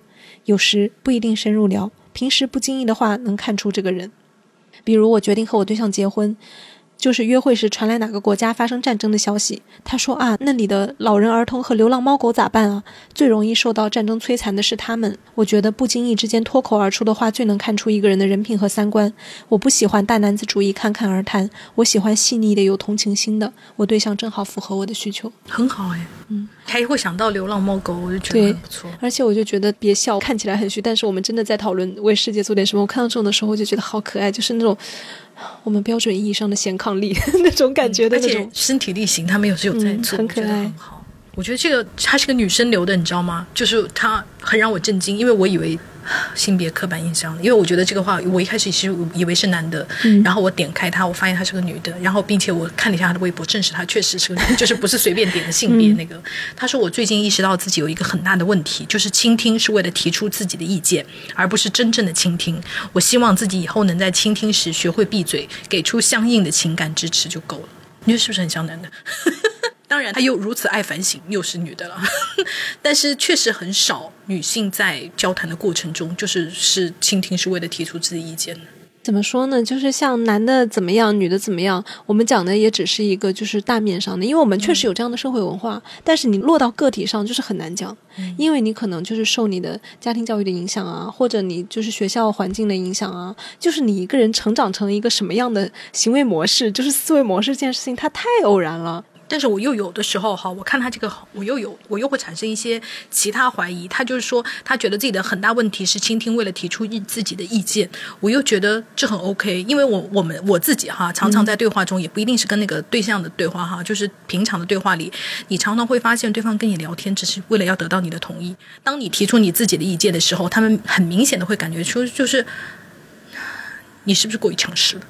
你是不是过于自说自话了？你也太爱这个，就是。特立独行了吧？你就是不是为了想显示出跟别人不一样？其实你真的就是刚好意意见不一样，所以我就觉得他有的时候就是说太想提出自己意见了，并不一定是坏事，或者是你只是得到的反馈跟我一样。我原来也是会觉得，就说啊，嗯，我也不用真的要提出我的意见，其实我听听也可以。但是我现在又想说，为什么我不可以讲出我自己的意见呢？当你有持有不同意见的时候，就是可以讲出来。嗯，我又有时候会觉得这个跟我们表达方式的习惯有关系。就是我前几个月，就是我们闺蜜小群里面。然后我们三个在讨论一个社会新闻，然后就是我们三个的观点都不是特别的一样，但是因为我们三个彼此相爱，就是大家肯定是不会吵起来的哈。然后他在讲他的跟我们另外两个人都不是很一样的想法的时候，他是这样说的：燕薇，我觉得你那句话说的特别特别对。然后他就说，嗯，我又有一个想法，怎么怎么样？天哪！然后我就想先肯定你，对对，而且他不是故意这样做的，因为我们都是很熟很熟，他不会说我拿一个话术的技巧来对付你，他不是这样子的，他也不说我是在工作状态，我我是一个客服那种感觉，也不是。然后我就意识到，这就是他的沟通方式，就是他的沟通方式如此的宜人，就是以至于 他的他跟我的观点就是不太一样，但是我就觉得很舒服。然后我不会很容易产生跟他对抗的那种，因为我是很容易就是在观点上跟人家发生对抗的那种，因为我性格很强势。天哪，这个强势是一个正确的评判吗？就是我我是很坚持，我是很坚持我自己观点的那种人，我不会说就是为了和和气气，就是我就说我不是这么想的，怎么怎么样。然后但是他的那种沟通方式就引起了我的深思，我就想哦，他这样做真的很厉害。很多时候，就是跟很亲很亲的人之间聊天的时候，你可能会很容易忽略掉这一步，因为你可能确实觉得他这句话说的有道理，但是就觉得我们都这么熟了，你还不知道我觉得你说的有道理吗？尤其可能跟伴侣之间特别容易这样子，就是他说了一句对的话，你就会觉得他说对的话是应该的，你就坐在那儿沉默。其实你的沉默是你的赞许，但是你忘记了。然后后面的时候，下一句话一开口的时候，因为你的赞许已经被你略过去了，然后你直接就开始说：“嗯，我不这么想。”然后就对抗起来了，因为这是我的对抗模式，就是我是由我闺蜜的那个行为影响到了我自己，然后我想，哦，原来是这样，原来一些对话的对抗，当然也有一些对抗，它是绝对不可能避免的，一定要发生的哈。但是有一些就是可有可无的对抗，其实是这样发生的。你知道，就像我想起来，我们开剧本会嘛，我们开剧本会的规矩就是先上来先表扬写的好的地方，就是以免编剧暴走，因为你上来就说不好的地方，人家辛辛苦苦，比方说一集一万多字，然后你上来就说不好的地方，编剧很容易就是就是。破防，内心大崩溃，你知道 就是肯定的。你写一万多字，你上来就被别人说那个，就是我们开编剧会的规矩，就是现在上来就是，比方说开编剧会大概有七八个人嘛，每个人就要记第一圈，就是先讲好的地方，把好的讲完了，再开始讲的。就是编剧本人就是会比较容易就是接受一点，我觉得可能是这样，就是确实。而且人家可能熬完夜刚刚过来给你开，对，上 来就是，那你肯定，比方说第一稿、第二稿、第三稿，你甚至最后一稿剧本，肯定还有不完美的地方嘛。就是我觉得你说的是有道理，嗯，而且怎么讲，我就觉得沟通就是工作场合，我们很容易意识到这件事，就是把它作为一个沟通技巧。去执行的时候，但是你在就是亲近的人，就是你的本能就出来了，因为你会觉得这样很浪费时间。嗯，你就觉得会觉得我们的沟通是很珍贵的，我们应该就是尽量的，就是讲出一些我们内心最直来直往的东西。就是就是让我学到很多。然后这个朋友他说：“天呐，就是我们的经典议题出现了。”他说：“谈女权，在一起很多年，聊天总会说这个话题。刚开始他还觉得他没有感受到有性别歧视，现在差不多就能达成共识，感觉他看问题也多了一种视角，很好的吸收了上。”也书里提到的一人一杀，哈哈。但越沟通越能意识到，男人始终是男人吧。社会环境潜移默化的影响太深刻，不可能让他完全变成女人。嗯嗯嗯，我就是觉得就是非常的困难，因为我经常在我们的就是工作中哈，就是遇到一些。你已经感觉他性别意识很不错的男的了，甚至就是可以被我放到白名单里的，就是白名单，就是我跟他说话就是很放心，就是他基本上不会冒犯到我的那种。可是有的时候还是会让我，就是会产生这些，然后我又觉得这就是很难避免，因为你就是生活在一个这样社会里面的一个男的，你已经尽量在注意了，但是有的东西就他根本没有意识到这个东西又已经就是惹到我们了。就是比方说，我有一个朋友，就是我真的跟他非常好的男男男生朋友哈，他已经是一。一个我觉得就是在我认识的人里面，就是对于女性权利啊什么的，就是非常非常好的一个男的了。但他仍然就是会有一个特别大的问题，就是什么问题他都会扯到他本人。我们 我们谈到任何问题，他就会忍不住，你知道吗？就是比方说，我们明明是在谈一个社会新闻，是在谈一个就是就是社会案件，跟我们在座的每一个人都没有关系，他就是会忍不住把这个焦点惹到他。比方说讲着讲着，他就会他就会。说，哎呀，天哪，我不会也是这样子吧？就是要把焦点就让大家来谈论你啊！我每次这个时候我就很痛苦，我就想说，我们不是每件事情都要聊到个人本人，我们就是在谈一个社会事件。但是我感觉到这就是他一个他自己无法克制的东西，就是那种男性的自恋，使得他没有办法让这个话题再聊到社会就结束了。他就是想方设法，而且你感觉他不是刻意的，他就是讲到，他就会想到自己。嗯，所以我就觉得哦，已经是这样了，就是可能确实就是像我们说，他是在一个这个社会的既得利益者，就是他认识到这件事情确实已经很不容易了，然后你还要让他就是做到更好，可能就是要慢慢来吧。我的强烈感受就是这样子。我对这件事情的看法是，我们要在实践中建立信誉，就是因为我觉得谈话是生活的一方面，另外一方面是你们在谈话之外是否践行了你们在谈话里面说的价值观，就是。因为一个人说他是女权主义者是很容易的，嗯，但是你在生活中你到底是怎么做的？就比如说我们刚刚评论里面的那两位很可爱的朋友，就是那一对伴侣，他们讲的是我具体到底在生活中能干嘛。你看你在生活中具体做了什么，和你在伴侣谈话中谈了什么，如果他们是一致的，这个信誉就像信用卡的那个东西一样，就是它就是这样建立起来的。嗯嗯，包括其实我们看朋友不也是这样吗？对，朋友在说什么，然后但是他实际上说的跟他做的是一样的吗？就是啊，我觉得人人就是这样啊，人就是日拱一卒的实践。人确实也是有可能，因为我有个朋友并不是非常女权的，但是她是长期在给那个贫困山区的女童捐卫生巾的，就是你也很难说 到底。其实你看这个行为，嗯她其实是在帮助女性，但她其实生活中没有那么女性主义。嗯，我觉得就是混沌的善也很好。对，嗯，我觉得接下来两个评论很体现一种就是社会教育的一种结果。这朋友他说，我遇到的男的都只想获取情绪价值，而我给出的反馈他们也接受不了。然后另外一个人回复说，嗯而且很多男的压根儿不会聊天，擅长把天聊死。然后还有一个女生说，对方不爱说话，于是把提供情绪价值的责任交给了你。似乎女生天生就该活泼伶俐、叽叽喳喳。拜托，老子不是俏黄蓉。后来就什么都不说了，只说吃了吗之类的。你看，这就是我们前面讲的，就是因为不教，以及性别刻板印象，对就是以及一些表达的压抑，就是其实人是被训练成现在这个样子的。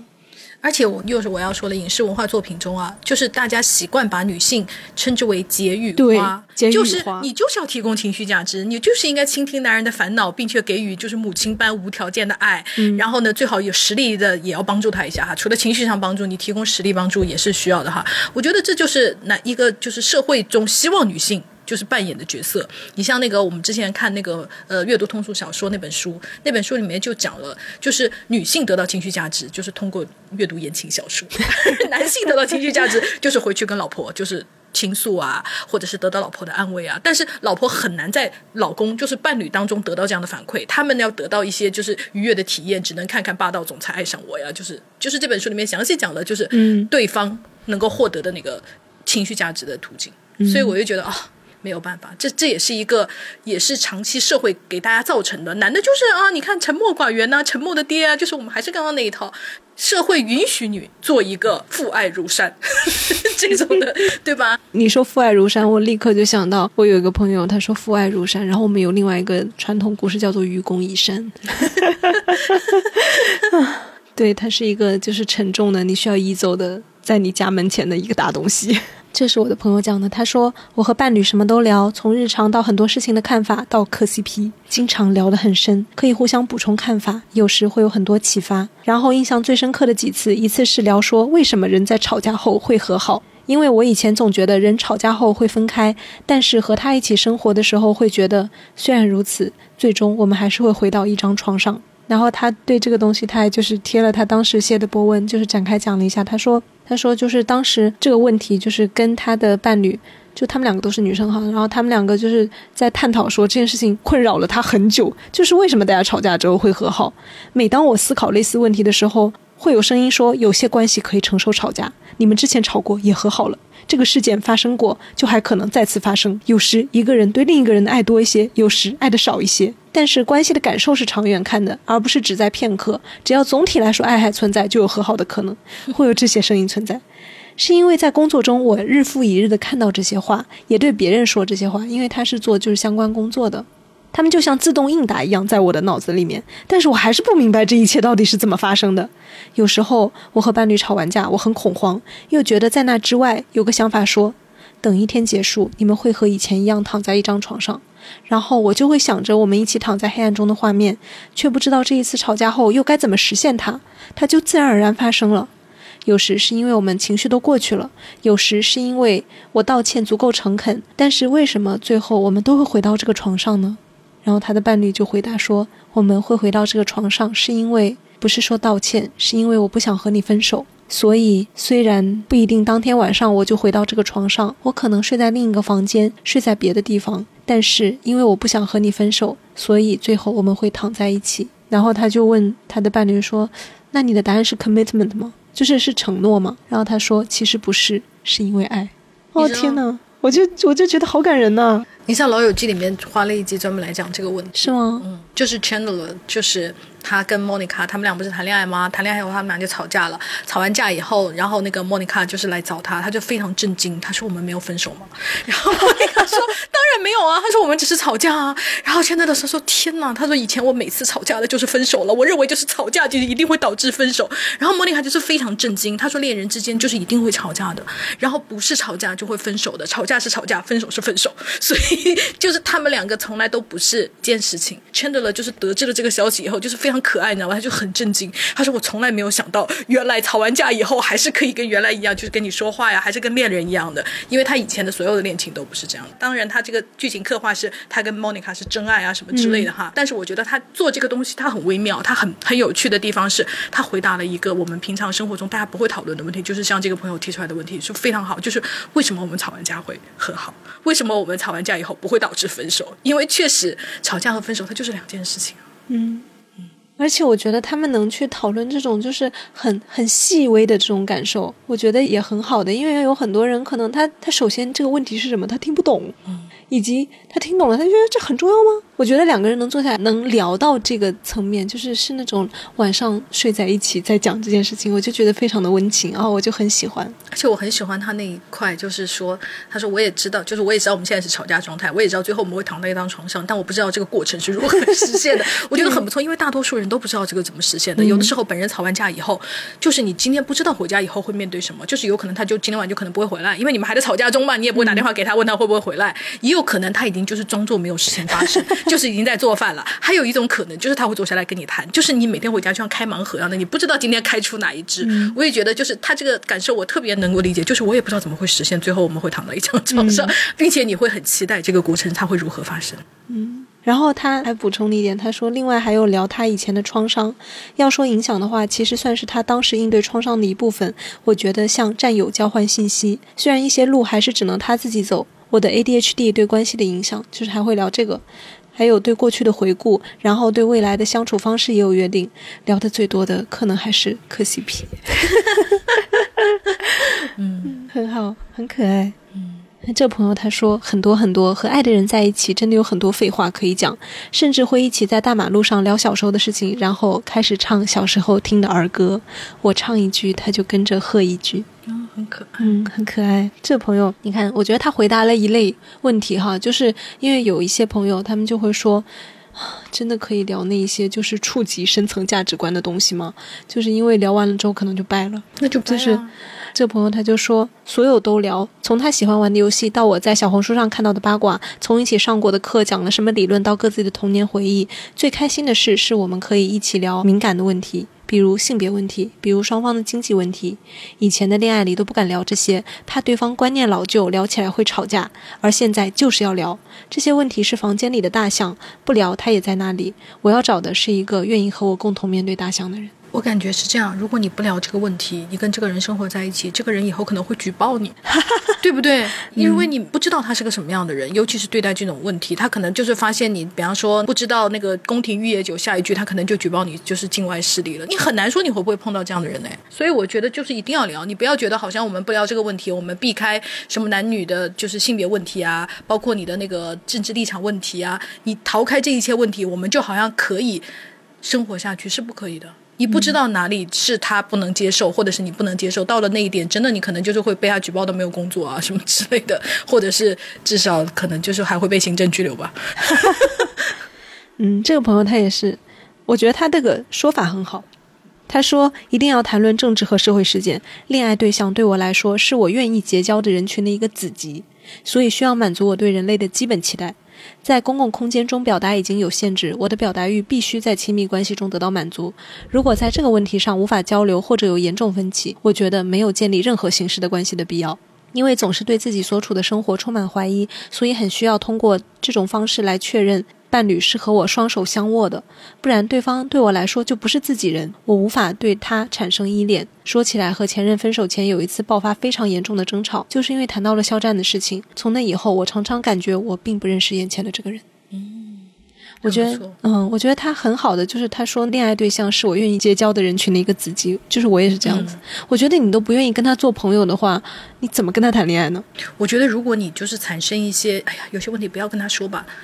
我就觉得不行，但是又有有一些朋友就是不是这一派意见，因为这朋友他就讲说，我刚看到小说里的这段描写，觉得很应景。二十多岁的时候和喜欢的人聊天，会想完整的把自己摊开，聊家庭、聊往事、聊秘密，说自己对世界真实的看法。现在三十加，虽然还是单身，但遇到有好感的人的时候，已经把自己合上了。我们聊天气，聊饭菜，聊恼人的同事和无关痛痒的摩擦，因为我们确定这些话题不会对任何人造成伤害。然后他那个就是发的那个书。的节选是崔恩荣，就是一个韩国女作家写的《对我无害之人》里面的一段，我也分享一下给大家哈。她说，二十岁出头的时候，妈妈以为人生的每个阶段都会遇到重要的人，妈妈茫然期待像儿童时代遇到的缘分，生命中还有很多面孔在等着自己，可以坦率正直的对待。但是，任何缘分都不可能替代失去的缘分。最重要的人竟然出现在人生最初的阶段，那些童年时代很容易进入的关系，到了某个时刻，却连第一页都很难如愿翻过去。走到人生的某个节点，人们不约而同地给心灵上了锁。心门之外，人们和绝对不会彼此伤害的人见面，组成互助会，参加夫妻之旅，登山，互相说着绝对不想回到二十岁，因为那时候什么都不懂。我觉得他讲的这个也很有意思。他那个节选里面，他就说，人到了某一个时刻，就是会关上心门。你要跨过互相理解，就是互相交付很深信任的那一道，就是好像很难跨过去。我也可以理解，我可以理解，但是我认为就是。能够交付新人，他是一个更好的状态，嗯，对吧？你人肯定是想追求更好状态的。但是，比方说，你说我觉得很辛苦，我觉得我已经压力很大了，我已经很累了，或者是我的事情很多，我已经三十多岁了，我可能不那么需要一个，或者是说我不需要一个对我完全理解的人，我可能需要，我可能有五六个朋友，每个人理解我的一部分就可以了，这是 OK 的。但是，并不妨碍我们去追求一个更好的状态。就是如果你有个更好的状态，大家都想去，可是因为种种原因你到达不了。我觉得这是这样的一个表达，而不是说我们就不需要了，我们就可以就是跟一个不是那么愿意交流，或者是就是上一条评论说的不是自己人待在一起。我觉得不是这个东西。嗯，这个朋友说，我忽然想起来有一次，因为平时面对朋友和家人都是忙就少联系，不忙就多互动，但是谈恋爱不行。有一次，我当时的男朋友就是有点要分手的意思。他说那段时间我们都比较忙，我们住郊区，去市区上班，每天一起挤地铁，因为下的站不一样，每次都是我站门口，就这样方便提前换乘。他晚点换乘，我就会叫他去车厢里面找位置，因为宽敞舒服点。上海的朋友可以脑补下，就是上海九号线的那几个站，真的不提前站门口，根本不可能下车的。后来他说，每次这样他就觉得感觉不像恋人。那段时间大家都有点情绪，后来聊开了就好了。其实聊过以后也没有办法短期改善现状，但是聊过后好像疙瘩解开了就没事了。然后我觉得没有听懂哎，为什么这样不像恋人？我也稍微思考了一下，就是他他这个场景是这样子的，就是因为他们下的站不一样，嗯，然后呢，所以等于。这个女生，她为了能够顺利下车，她要跟这个男生提前分开，并且她让这个男生就是自己先走到车厢里面去，这样舒服一点。这样的话，等于有一段时间在到站之前，他们本可以说话，却没有。啊！天哪，好像初中生，已经，我的妈呀！但是我又觉得这个东西很很细，就是我我又能够我又能够感受到这里面的那种很微妙的东西，就是。因为《花束般的恋爱》里面有类似的一个东西，就是男女主角已经心灵上有距离了哈，然后两个人已经实际上过着不一样的生活了。在有一天下班回家的时候，他们在电车上碰到，然后一个人站在车门口，一个人站在车厢中部，然后两个人互相看到的时候都惊喜的笑了一下，然后抬了抬手打了个招呼，好像那种很久没有见过的朋友一样。嗯，我能够感受到，就是这个站位，就是这个地铁场景里面的这种微妙的距离，很有意思，我感觉。但是我感觉真的。不是这个东西引起的，是有别的东西。当然，他说他们那时候本来就是因为工作很忙啊，就是心灵有距离，以至于你看到这样的场景，你会有所触动啊。这是一个表现了。OK，然后我就感觉哦，大家感受到嗯，那个点特别不一样。这个妹说的一个就是很典型，就是完全不交流。嗯她说我说什么，对方都是哦好的。她说很绝望，现在我一个人离家出来上班，大概一个月回去一次也很难，但被困在家里好很多。我觉得这个就是很多婚姻存在的一个问题，因为我闺蜜的婚姻就是这样子。我去他们家那么多次，我大概就是，比方说我去他们家十次，大概只看过一次她老公这样子，因为她就是生了两个小孩嘛，她生了二胎，然后她老公就是很有钱，然后工作很忙，然后晚上下了班去应酬，应酬完还要打麻将，打完麻将回家，她一般已经跟小孩已经睡觉了。她有的时候一个礼拜都看不到老公一次。然后早上在她比方说给小孩做饭、时候小孩上学的时候，她老公就是去上班，也碰不到她。那不是完全不养小孩？给钱吗？基本上是不养小孩。然后有一次我去他家，我印象特别深，就她跟我说她要跟她老公去那个泰国旅游，然后包括他已经全部安排好了，然后两个小孩，然后呃再带两个阿姨，就是一个阿姨就是负责一个小孩这样子，他们全家去旅游。然后当时她准备要去，我正好去她家玩，我们在吃饭，然后他们家是那种就是开放式的厨房，我和我的闺蜜，然后我们两个是坐在那个餐桌那里，然后她老公是坐在西厨的那个就是那种像岛台一样的那个地方在看报纸，然后我们就是这样子讲话，然后她就是我们俩在讲话的时候，她突然想起一个什么事，就是关于旅行的，她就喊了一声她老公，她就说你确不确认一个什么什么的，她老公没有回应，然后她就声音大了一点，又喊了她老公的名字，就比方说某某某，你听到我跟你讲话吗？她这句话重复了五遍，她老公才回应。我坐在边上，我非常的尴尬，我都不知道要说什么。而且你想，餐桌和西西厨岛肯定听得到啊。不可能听不见。她老公就是在看报纸。她喊的第五遍，我觉得她已经要站起来走到那里，因为我坐，如果我觉得我不在那里，她可能早就走过去了。好，我在那里，她就是处于一种僵在那里，她不知道要不要去走过去跟她老公讲，还是怎么样的。这个画面就是你知道，由于我一个外人在场，导致于她一直这样喊喊了五遍，他就有一种我看你什么时候理我，就是到了最后变成这样。我的妈呀！然后我当时我就是非常痛恨她老公，我就觉得你怎么能把人当成家具啊？对呀、他喊了你五遍呢。我当时我真的我就是，而且我没有解决办法，你知道吗？我就是特别痛苦，所以我当时就想说，天呐！因为他他们家是属于那种，因为她老公是属于特别有钱那一类的那种男的，所以我就感觉他的家庭中是非常傲慢的，因为他觉得我是一个很有钱的男的。然后，因为但是他他老婆很漂亮哈，然后呢，他 OK 他除了钱以外，他还有一定的就是社会地位，所以他就觉得我做什么都可以。这就何道英，你知道吗？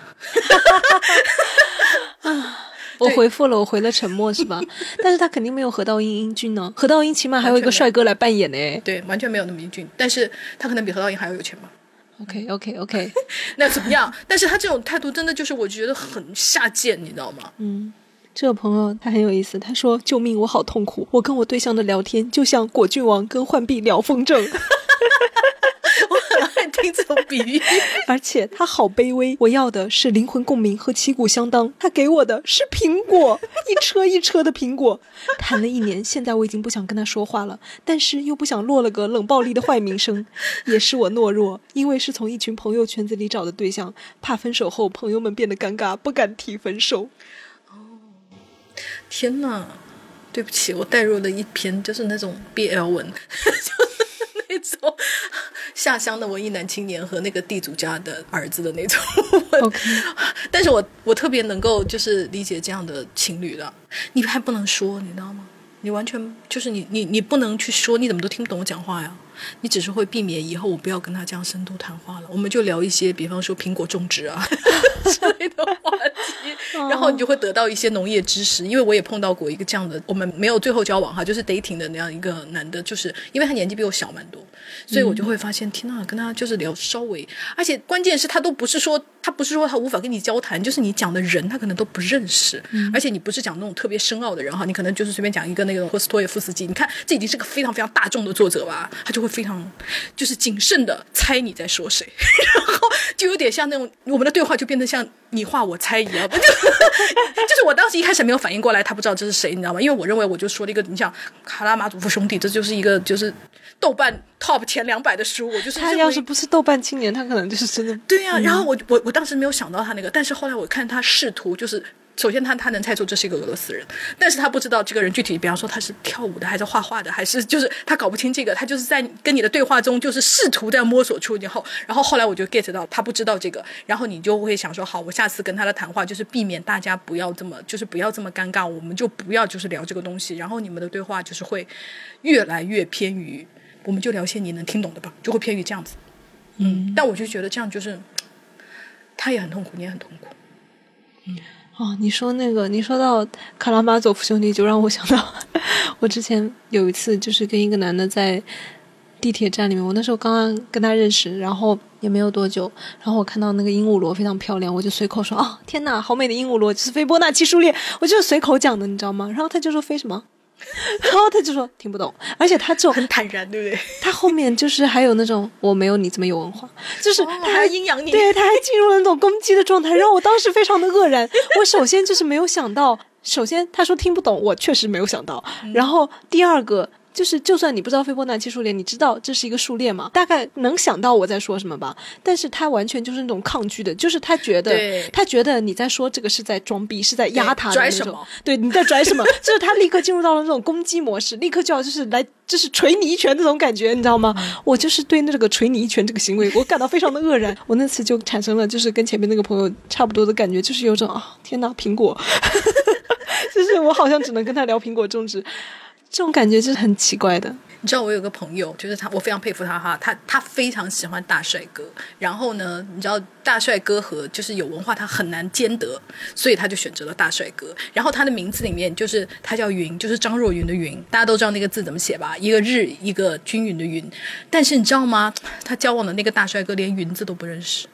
他们第一次就是认识网络认识的，他以为那个是的哦，对他一直叫他叫的的。然后他为了就是跟大帅哥交往，他。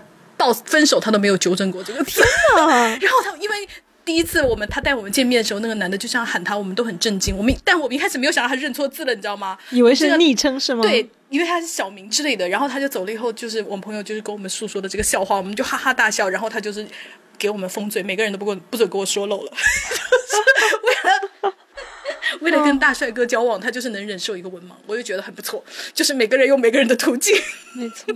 这个朋友说，昨晚刚刚和喜欢的人确认关系，我们促膝长谈，聊音乐，聊心理学，聊童年创伤，聊到流眼泪，然后狠狠在一起了。真的好喜欢两颗心紧紧靠在一起的感觉。然后你知道吗？最好笑的是，他这一层楼里面就有人说是异性恋吗？大家很不相信。这个他就说聊童年，感觉很容易拉近双方的距离。对象跟我讲过他童年的两件事，让我印象很深。第一件事情，他小时候养过一只跟他感情很深的大狗，每次只要他一叫狗的名字，狗就朝他飞奔过来。但后来狗去世了，他就趴在狗身上哇哇大哭。还有一件事是他几岁的时候，爸妈每天都去外面打工，也没有人照看他，所以他就只能一个人在家等着，直到他爸妈回来。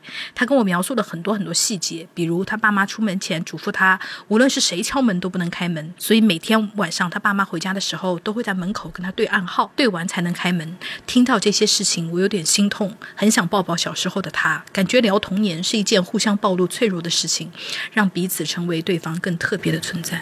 我觉得是。天呐，我要讲《老友记》，《老友记》里面也讲了一招如何拉近对方的距离，就是聊聊你们童年的往事。天呐，《老友记》真的是一个什么情感宝典什么之类的。嗯，这个朋友说和前任聊过女权、巴以战争、流浪狗、送尔未之子发 SCI。结扎、新冠风控、小花梅等等微博热点话题，结果都尿不到一个壶里去。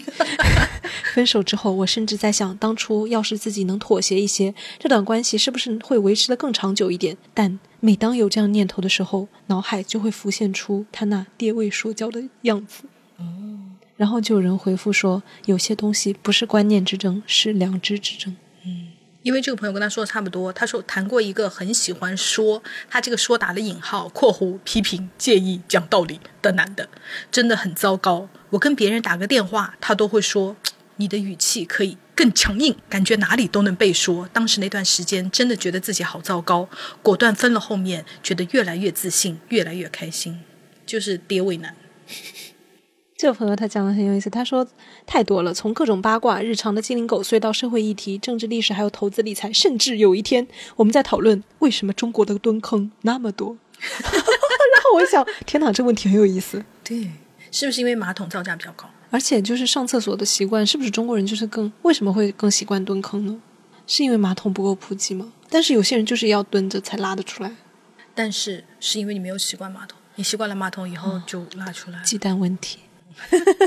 对，我觉得还是因为马桶比较贵了，就是在贫困地方很难普及。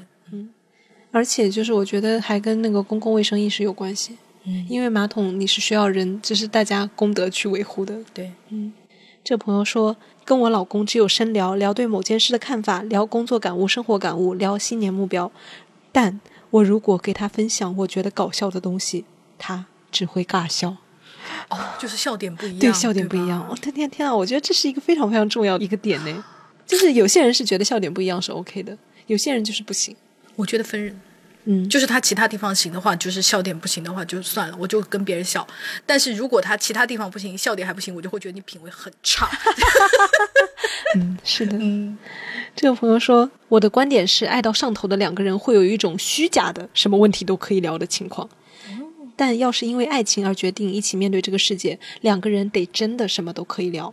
两个人可以聊任何话题，但是不需要总有一样的想法。但我也在网上看到一些很会谈恋爱的博主说，有些话题是不能跟伴侣聊的。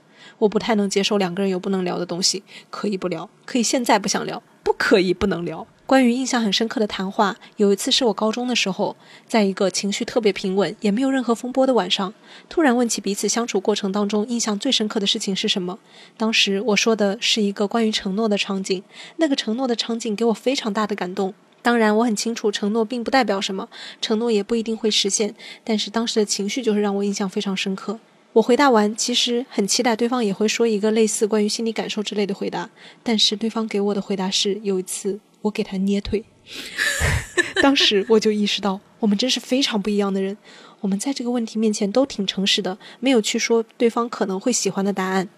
这种真实也让我一下子就有点明白过来，这两个人的感情像一种有明确倒计时的体验卡，刚得到的时候非常新鲜，快到期了也会有点不舍，但是之后一定不会再购买。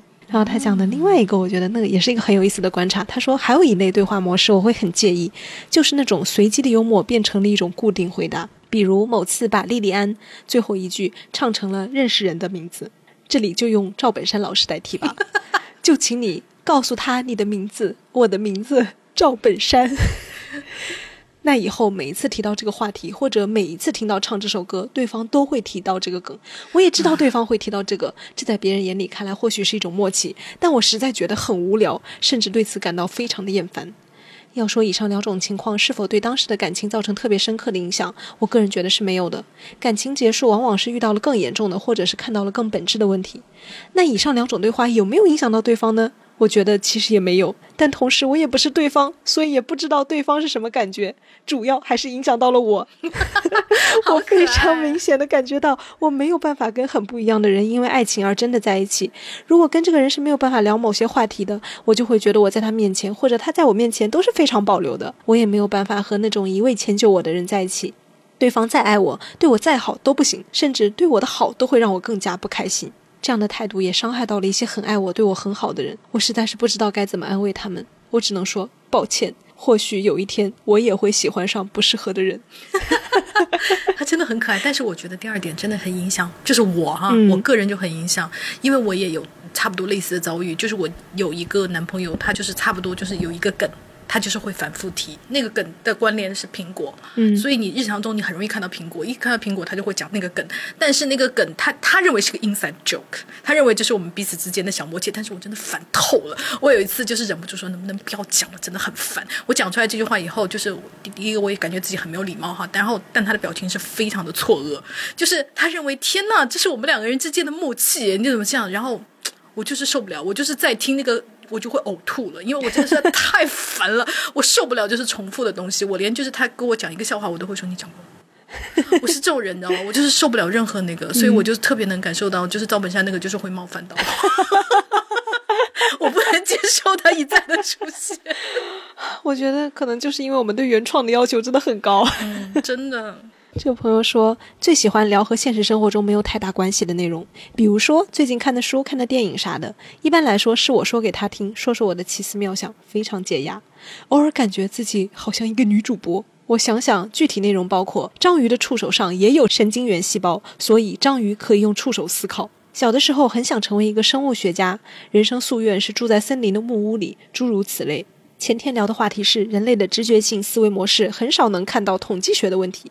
顺便聊了聊统计学的因果性原理。我认为聊第三空间才是谈恋爱，嗯，就是他喜欢那种很脱离日常生活的话题。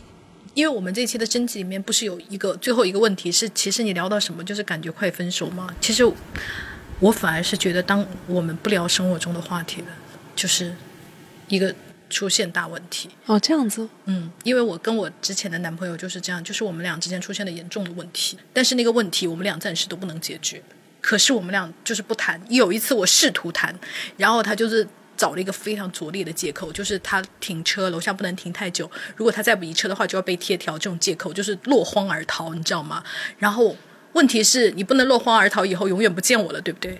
对。然后我们第二次见面的时候，我就真的非常感觉到，他就开始为了不让这个话题落到我们两个人出现短暂的空隙，如果我们俩出现短暂的空隙，可能就要面对这个现实的问题，他就开始滔滔不绝的跟我讲话，就是开始从特朗普开始讲起，然后讲到了外星人，讲到了他在加拿大滑雪，他就是不停的讲，因为他不能让这个话有空隙，一有空隙，我们俩沉默就要。大家就要知道，我们要讲回那个问题了。他为了不讲这个问题，就是开始疯狂的讲那种，就刚才说那种章鱼的问题。他甚至讲到了动物世界，就讲到了任何 BBC 的 Discovery，他讲了任何，就是整顿他就没有停过，一直在讲，因为他就是不能面对现实的问题。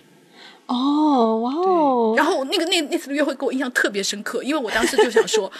我看你要讲到什么时候，因为我们没有办法不面对。但是你知道他那种慌乱吗？嗯。但但是他又要很镇定的，就是显示没有哦，我们就是先闲聊一下，因为我们要在吃饭呐，什么什么的那种。就是我就感觉就是非常像那种电影，就是很荒谬的电影。哦，对对对，我刚刚就觉得太荒谬了，很像情节。对，因为他就是真的很好笑，而且他就感觉我们不能停，我们不能有空隙。所以每次就是大家问到这个问题，我就想说，当我们开始谈一些生活以外的东西，那就是我们的亲密生活不能够谈。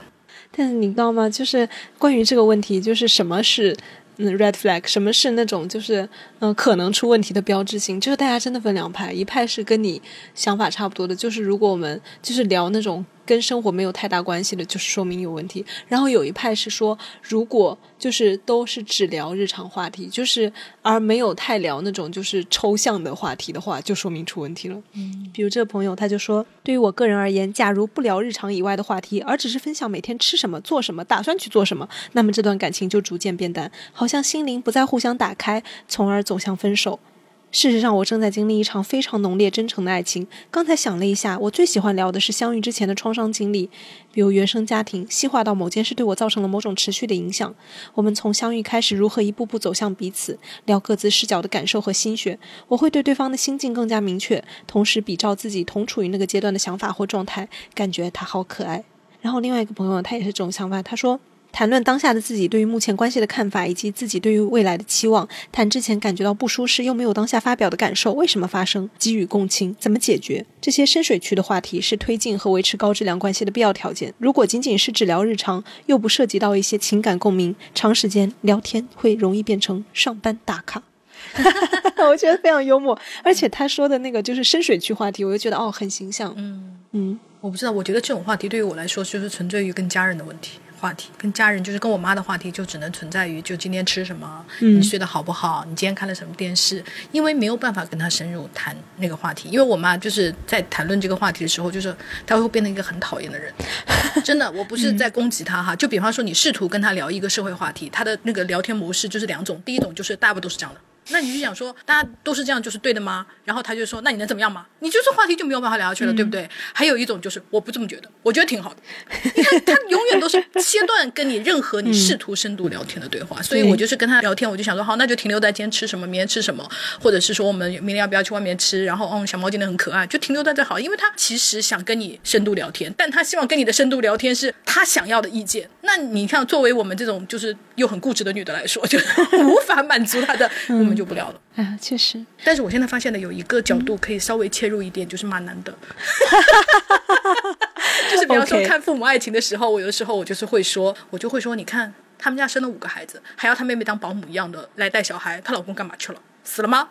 就是这样的话，我妈我觉得嗯有道理。我觉得从这个角度来就是切入，你试图跟他聊一下男女平等的话，他是可以接受一点点。哦，天哪，你好辛苦，曲线救国。对，你在就是孜孜不倦的寻找一种沟通的可能，很了不起。然后就是还有另外一派，就是觉得嗯，日常的对话非常非常重要哈，就是他们的着重点在于说。分享日常生活的细节是一种分享欲，因为日常生活的那种东西，可能对于相爱的人来说是非常有意思的。就是你说什么我都爱听，就是你讲你单位同事我根本不认识的人的八卦我也喜欢听。但是如果没有感情了，或者你这感情可能就是已经开始出问题的话，你就会觉得跟我有什么关系呢？没什么意思。就是失去了这种对于日常细节的分享欲的话，可能就已经不行了。但我觉得我不知道哎，这个时候我就要表扬一下燕窝，就是它是一个非常好的倾听。我就为什么要用它？好像我觉得你是一个非常好的倾听者，嗯，因为我。我自己感触特别深的时候，就是我那时候在追《以生剧节选》，天哪，这话好难念啊！然后你完全对他没有兴趣，也不爱他，但是我跟你在讨论他的时候，你就是非常认真的在回应我，并且就是就是，比方说我们俩聊天，你不会说啊他很帅，就是简简单单的回应我，就是我跟你说他的事情的时候，你会深入的问，就是啊他会这样做反应哦，就是这种这种聊天，我认为就是一个。你看，你对他也是没有兴趣啊，嗯，对不对？但是你愿意跟我进行这样对话，我就觉得这个就是，如果对象之间哈，能够就是跟对方进行这样的谈话，我就觉得很了不起。因为我看那个就是书里就是讲说，这个对话怎么深入下去，其实就是除了讲的那一方，就是靠对。另外一方提出一个更深入、更细节的问题，对话才能进行下去。嗯，但是通常如果你对这个话题没有兴趣，或者就是比方说你特别以自我为中心，你就会说哦哦不错啊，听上去还可以啊。就是其实你这是个结束对话的信号。嗯嗯，所以我觉得你这点特别了不起啊。因为我比较爱你啊，因为我爱你啊，就是我，所以我就会，就是我愿意这样做啊。因为你说到这个例子的时候，我又不由自主的想起了，就是有时候我对象跟我讲他工作上面的事情哈，然后我听着听着，我就是没有什么表情，然后过了一我过了一会儿就说，我觉得没什么意思。你怎么这么残酷？对，我会，我有时候真的会讲这种非常残酷的话，然后我婉转一点的表达就是。你知道我其实不感兴趣吧？这没有完整的，就我真的有时候我会有这种非常残酷的一面，就是我就我刚听你讲的时候，我就想，天呐，我对朋友和对伴侣真的很不一样。就是我可能对伴侣有很好的那种时候，但是我很坏的那种一面，就是我是非常直接的，而且我知道我为什么会这样做，就是因为我仗着他会原谅我。那你觉得他会？受到伤害，他会受到伤害，还是会觉得好可爱？他肯定会，就任何一个人，你在兴致勃勃讲的时候会受到伤害啊。然后太好笑，然后但是怎么说呢？就是这好像这就是我的目的，因为我的目的就是我希望他这一类的话题，他不要再讲，对他不要再跟我讲了。他讲之前自己思考一下，我愿不愿意听。然后就是最近就达到了这样的效果，就是我在。最近一次就是我说我们来进行一些心灵的谈话吧，我们来进行真正的谈话吧。然后我就问他说：“你最近有什么工作上的事情什么什么的吗？”然后他就是他直接在我面前进行了开始分类，你知道吗？他说：“哦，我最近就是学了，我学习了一个什么东西，因为他最近就是在学一些新东西。”然后，然后他说：“然后我工作上有什么什么事情？然后工作上有个一二三四，我觉得前三件你是不愿意听的，你听了一定会很无聊。第四件我觉得还可以，我要跟你讲一下，就是我已经帮你 pass 了。对我当时听到那个时候，我内心就是又有一点点抱。歉，因为我觉得就是 是我之前对他的残酷伤害，让他有了这样的一个下意识的反应。然后另外一方面，我就觉得嗯，真不错，就是我得到了好处，我不会被无聊到了。哎，怎么会这么有意思？嗯，真的好可爱哦。哎，我就是天哪，就是我就是在听到你讲这种我很 nice 的一面的时候，我就是我就想哦，天哪，人真的有很多面呢。可是这样真的很温柔哎，就是作为朋友，我就是觉得很温柔。对，而且你还记得有没有有一天晚上，我们两个人散步散到脚都烂的时候，我们就在讲说你要变成什么东西们大概讲了三个多小时哎。哦，对，对不对？就是在说什么要做什么动物，要做什么树之类的我们加了很多很多限制，什么不可以变外星人啊，什么之类这么无聊的对话，而且就是什么故宫的树啊，然后就是加了很多很多限制，然后就是也不可以就是指定，比方说你要变美女可以，但是你不能指定说我要变成古力娜扎，就是不可以。我们这么无聊的话题还要加这么多限制，然后我们还讲了三个多小时，嗯，所以我觉得就是就是很好，很很温柔，很 nice，就是这种对话，你知道你。我又要讲了，你知道我跟我一个对象谈话，就是我最恨的就是他很不愿意聊假如的问题。一假如就是他就会，哪怕就是那种你知道，不是有很多就不是真的那个不，你知道我们记得我们不是经常玩那种测试嘛？哦对就是那种什么，假如你变成面包狗啊，你父母会怎么样？他连这种问题都讨厌，嗯，他就会觉得。你为什么老问我这种没有油盐的问题？他说，他就说就回答了又能怎么样呢？他说，假设的问题，你的答案就是假的啊。他就说，你知道 poison tree 吧？就是毒毒树结毒果，假的问题就会假的答案。然后我觉得很气，嗯，我就会觉得哦男的没意思。我就觉得这就是互相喜欢的人之间在玩游戏啊！你为什么不愿意跟我玩游戏？就是怎么讲呢？我又能理解，就是世界上是有不同类型的人，有些人就是不喜欢玩，因为我是不会主动发起，就是说你来跟我玩一个假如的。对话的那种，我不是很爱谈这种。但是如果就是我的朋友，比如你跟我聊这个，我会觉得，因为跟你聊这个是有意思的，就是我就愿意跟你玩这个游戏，而且你会很认真的玩，就是点很好。我觉得，哦天呐，就是有有很多时候，就是聊到这里，我又感觉到有趣的谈话就是发生在相爱的人们中间的，对就是这这又变成了一个鸡生蛋，蛋生鸡的问题。对，因为你爱他，所以你会想认真的那个。对，好，所以得出结论就是我男朋友并不爱我，怎么会这样？答案很明显。但是你看，就是我又对我对象说，嗯，我觉得这个很无聊啊，所以人跟人之间就沟通真的很很微奇妙妙。对哦你那个齿轮就是能不能合上这件事情，就是它是一个小概率事件。真的，嗯，和尚可能也要需要很多的忍耐和一方的宽容。对嗯，这个朋友说他讲了一个很有意思的点，他说谈了九年，该谈的都谈过了（括号吵）。九年真的耶。嗯，曾经难以忍受无话的间隙，就算是和姐妹热聊，也会有的那种走神、回味或者简单玩玩手机的间隙。但是最近突然觉得，就算不说话也异常自在了。可能我意识到，只有不熟悉的人才会迫切的交换那些基础信息，而这段关系里，我已经有足够安全感了。每当这个时刻，我就默默的握一下他的手。那我觉得很美，而且我觉得他提出了一个非常重要的观点，就是不交谈也是交谈的一部分，沉默也是交谈的一部分，是这样的。但是我觉得就是要很久以后。嗯，就是你们你们要对这件事情是有安全感的。嗯，我第一次有这样的认识，天呐，是在我儿童时期，就是我跟我一个好朋友，我们两个就是坐在一起不讲话，然后就是因为我们两个都是植物爱好者，我们就在那里坐在那里看悬铃木，然后就是觉得很舒服，而且我知道。他是喜欢这一刻的，我也是喜欢这一刻的。我对这件事情非常有安全感，然后我就哦，天呐，原来有一些关系是，就是你们信任彼此到是可以不说话的。嗯很不容易。嗯这个朋友讲的很有意思哦，他说的是非常喜欢一句顶万句里面，无论什么关系，聊得来最重要。我们结婚六年，每晚睡前都有说不尽的废话，也没有主题，就胡说八道，经常聊到一两点。导致早上起不来，每次晚起后都会懊恼无比的发誓，今晚谁再说废话，直接打死。我们也约定，睡前只要其中一方说“崩”，双方必须闭嘴睡觉，但往往做不到。我们有时候睡前也会聊言外之意，我会说那两个说废话的女生，今天的议题是。然后点点点，他就会说我们就是当即聊的话题。他说：“你知道，对于山东男人来说，接受你们的大部分话题有多难？” 他说：“但我经常说，然后呢，为了让为了让他听下去，他说我会掺杂一些有趣的小故事，说多了他就脱敏了。他说，比方说福尔摩斯那一期，他就非常喜欢，一直让我哎再讲一个，再讲一个。然后呢，你知道他这个山东男的，就是她老公做出什么吗？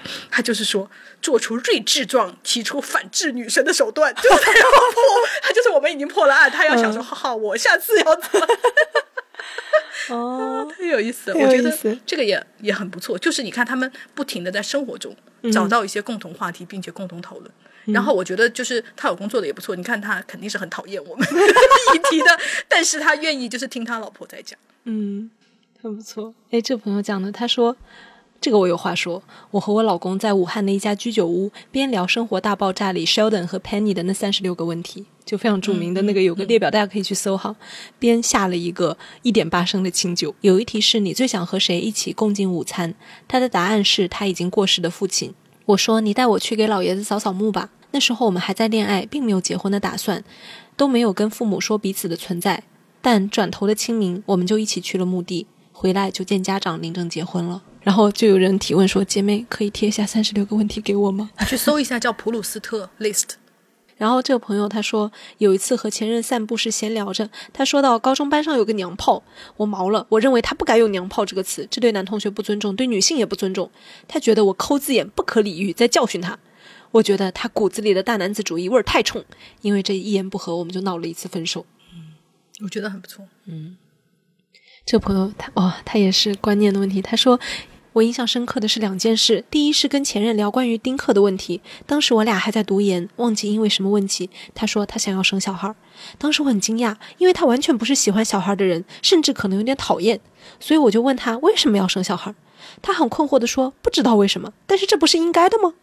二是聊起毕业之后的选择，他非常坚定的要考公务员，我问为什么，他说我想当官。好，也算坦诚。其实，在我们毕业之前，有过相处的非常愉快的一段时间。但是，关于这部分的交流中，我渐渐发现两个人价值观差异太大。我一直犹犹豫豫要不要分手。我自己当时不够成熟，这些问题当时在别人看来都是小事，所以我就没有下定决心。又正好遇到他被误诊了一种非常严重的病，打电话来哭着问我会不会抛弃他。我说当然不会。后来没过多久还是分手了，原因是我考上博士了。他爸觉得我主意太大，不好拿捏，让他找个听话的。分手之后才知道他爸出轨家暴，还想把他养的猫扔掉。在他当时被误诊的时候，立刻打电话嘱咐让他不要告诉我。这段经历给我的教训就是不要怀疑自己的直觉，抱着这种心态，日常跟异性交流的时候，立刻就能发觉不对劲。结果就是我单身到现在。（括号本文可结合作者 IP 使用，他的 IP 来自山东。）他 就还有一丝幽默。可是这种爹，他也就听了爹的话，嗯，对不对？这个朋友他说的一点很好，他说我很爱他的一个原因就是他和我聊天也没有具体聊什么，就是胡言乱语。昨天我问他阳痿了以后还会喜欢我吗？他说不喜欢你了，只喜欢钓鱼。我说可是阳痿了不是你不想用，只是你用不了呀，为什么不喜欢我呢？他说阳痿了还不赶紧钓鱼，在河边坐一坐，坐一天爽死了。（括弧他根本没有钓过鱼，还是。）什么呀？对，他就说，我觉得有一个能听你说话、尊重你观点、一起胡言乱语、可以一起点评的男朋友，已经很完美了。他说：“天哪，这样讲起来好像我非常恋爱脑。”我承认，但就这样吧，希望大家轻点骂我。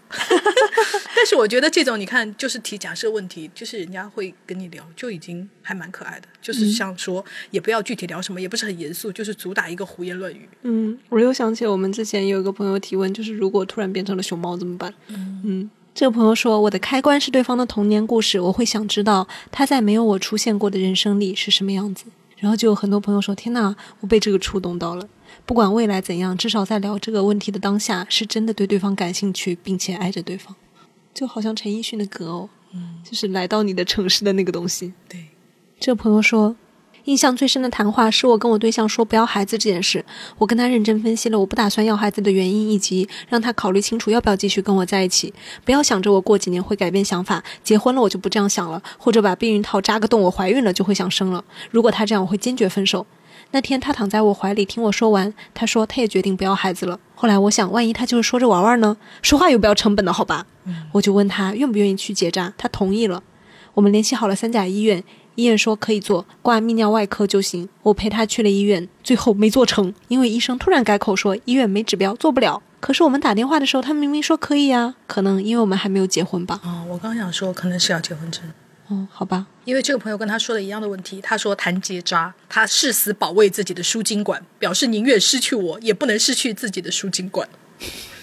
所以我就觉得这个问题也蛮好的，就是你至少可以知道他对于就是比方说生育的态度是什么。嗯，或者是将来你们避孕，他可以做些什么？嗯，我就想到前几天就有一个朋友，他私信给我，虽然跟这期话题其实没有关系的，他就说他最近跟她男朋友，然后去做结扎，他们在香港，然后就是很顺利的做完了。他就说他都没有想到会这么顺利，就是医生护士啊都很友好，就是就就这么做完了，然后没有对没有什么阻碍。嗯嗯，所以就是大家还是有一些朋友在实践他们相信的东西的。不错，这个朋友说，我和现任老公恋爱期间有过关于金钱的谈话。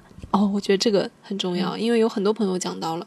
他说那个男生哈，当时他从不主动付钱，我说 A A 他就 A A，我说请客他就接受被请。拜托，我一个刚毕业异地工作的大学生，需要 cover 自己生活的一切开销，而他的工资和我差不多，但却是他全部的零花钱。就是他不用负担自己的其他的住的那些什么的。我和他郑重谈话，表示这些话说开了，我也不想继续这段关系了，因为讨厌他在金钱方面的态度。他面色凝重，听完我的控诉，表示此前从没想过这一点，只想着按照我的想法来。我还是想分手。他说再给我一次机会，看我以后的表现。然后从那以后我就再也没有付过钱了。也是这件事让我认识到我的对象不是一个很会猜别人心思的人。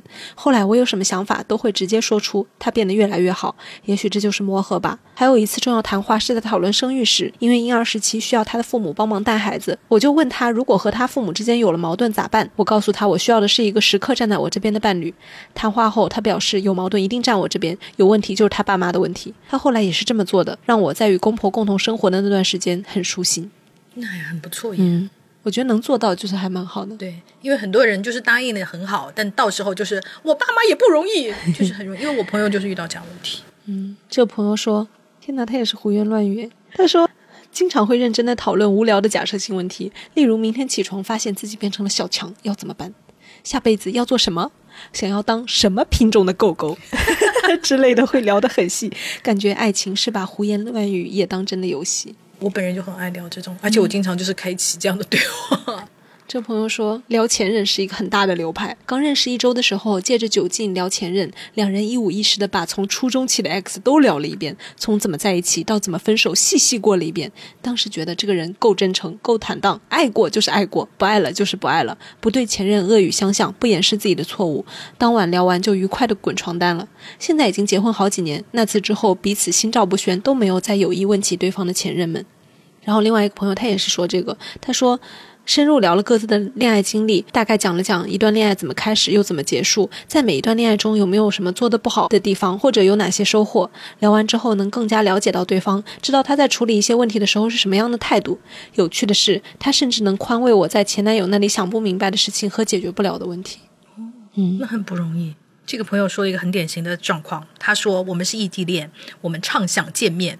我跟前男友说想抱着他哭，呵呵，他却满脑子只有黄色，所以他是前男友，不只是因为这个分手的。但我知道他肯定不是我想要的人，也就是你想要聊天，他想要打炮，这样子。这个朋友他想法类似啊，他说我就我觉得我见过的大部分男人大脑都是空空的，你想和他在一起只需要待着，想要拿捏他就展示一点性魅力，一旦进入深入的交流，就会造成两败俱伤的结果。嗯，因为你知道吗，在我其实很大以后。我才能够分辨出聊天和真正的交流，因为我个人算是那种，就是很会跟别人聊天的那种，就是不管你是很有文化还是很没文化，我觉得就是都可以聊的那种。所以对于我个人而言，我就是觉得没有什么聊不来的人。其实我原来我是很难分辨什么叫聊得来和聊不来，因为我都能聊。对，所以到艺人的烦恼。可能是，就是我是到很后面，我才能就是分辨出什么是交流，什么就是聊天。嗯，我一开始就是没有这个概念，我就不知道他要区分，我就觉得天哪，就是什么大家就说啊，什么相顾无言呐，什么很尴尬，没有话说，在我这里不存在这个问题。可能就是因为我是艺人嘛，就是对，所以我是其实到很后面就很大了以后，我才能逐渐的分辨出原来是有交流和聊天就是有区别的。嗯。这个也很可爱。他说：“我跟我对象作为两个从小被教育要乖、要懂事、听话的孩子，关于小时候遭遇的不合理管教，真的有一肚子话聊。还有我俩交友做事都算温和自由派，所以为人处事也容易遭遇被当软柿子捏，这方面也有话聊。这么讲，真的很像两个病友互相取暖，就是很可爱。我觉得这个也很不错，就是我们两个人共同遭遇了不公，或者是被人欺负，我觉得这个也很不错耶。”嗯，因为你说到这个，我就想到有朋友讲说，我跟我的对象在一起，就是讲一些坏话，交流生活中的不顺心，然后抱歉让大家看到我们这样一对阴暗爬行的情侣。嗯，但我觉得阴暗爬行就是亲密关系中的一部分呢，两个人一起阴暗爬行。对啊，你不可能永远都是陆小葵啊。对。这朋友他说，跨年当天坐飞机去了他的城市，一起坐在沙滩上看烟花，讲了没有见面的三个月里发生了一些在手机上没聊过的事。我说我感觉这一年没有做成什么事情，我列了一个备忘录，看下来这一年最牛逼的就是开始用卫生棉条，还有看了喜欢了很多年的人的演唱会，但是好像也没有很厉害。他说不是每个人都能做到，你很了不起。本来想去买个烟花玩玩的，最后聊了三个小时到零点，每次见面都在大聊天，在酒店聊到了半夜四点。然后我说再聊下去就可以看日出了，于是立刻开始看夜爬攻略。半个小时之后就已经在白云山脚了。有人一起聊天，一起发疯，真好啊！嗯，真的很不错，嗯，很可爱。我觉得这就是情侣的意义。因为其他朋友啊或者家人啊都很难，就是半夜三点钟跟你突然要做一件什么事。这个朋友说，前夫哥最喜欢说的一句话叫做：“你怎么一拍脑门就一个想法？我有一点点他觉得出格的想法就会打击我。我后来把脑门子拍肿，跟他离婚，又拍一拍脑门子，考了个研。他现在也去申请研究生了。我给他趟出一条路，他不用拍他那个没用的后脑勺了。很幽默。这朋友说。和前任探讨育儿，我的点是，如果没有条件就不生，如果要生就要请保姆保证生活质量，并且我可以回到职场。他就一直说，嗯，这样不行，不安全。于是我提议可以让爸妈过来监督，但是不用爸妈干活。他又开始，爸妈都来了，肯定会觉得浪费钱。总之，最后就是不欢而散，并且我得出结论，我不能跟他一起吃苦。没错，而且是他又想要你。生小孩又想要你带小孩，而且你看他那种讲话，明显就是自己要甩手不管。哦，这个朋友的留言非常不错。他说梅卡德尔有一句歌词，梅卡德尔是一个内地乐队。嗯，他说歌词是说：“我愿听他说些不着边际的话，总比与你一起谈谈理想好吧。”这是我对象介绍给我的乐队，我就这个感觉。我们俩认识四年了，时不时会聊天聊到凌晨两点，聊鲁菜大师用荷叶泡水做肉能去腥，家里的小狗放屁很臭。当年我们都相亲过什么人？未来要买个房车去 Gap 旅游之类的都是小事。后来结婚有了娃，由于双方背景相差很大，只要不聊借钱给公婆，我觉得氛围都挺好的。希望公婆给力点，因为经济问题真的会消磨爱意。你看，就是一个花束般恋爱的故事。当然，他们走进了婚姻。嗯。这朋友说聊社会话题之类的，疫情期间和当时的男友聊到上海封城，有老人因为买不到药或者得不到及时救治，在家中去世，对方却说这是优胜劣汰。我立刻觉得对方人性冷漠以及三观有问题，这根本就不是人呢，嗯，他根本就这是纳粹耶。这个朋友说，朋友失恋的时候，我一直不能理解他想要跳到另一段亲密关系的紧迫。他后来跟我说，分手之后有一天赶公交车，忽然觉得好累。这种小事没有办法跟朋友分享，又很想分享的时候最难过。想了想，我这么多年能在单身状态怡然自得，多亏了微博跟网友承担了我的分享欲，让我只跟一个人分享生活小事，我也是做不到的，哈哈。哦，我就想说，如果赶公交车觉得好累，这个事是觉得不能跟朋友分享吗？因为底下有一个朋友，他会觉得这种小事很打扰朋友，就是他能理解这个行为，但是。我们就会觉得还好吧，或者大家可以这样子，就是拉个群吧。因为你要是一对一的话，对方可能就会有回复的压力。但是群里面可能就是人比较多，然后你随便讲讲，大家也随便回一下，有有人回就好了。对，没人回也没关系，因为马上就会有新的话题出现。嗯嗯。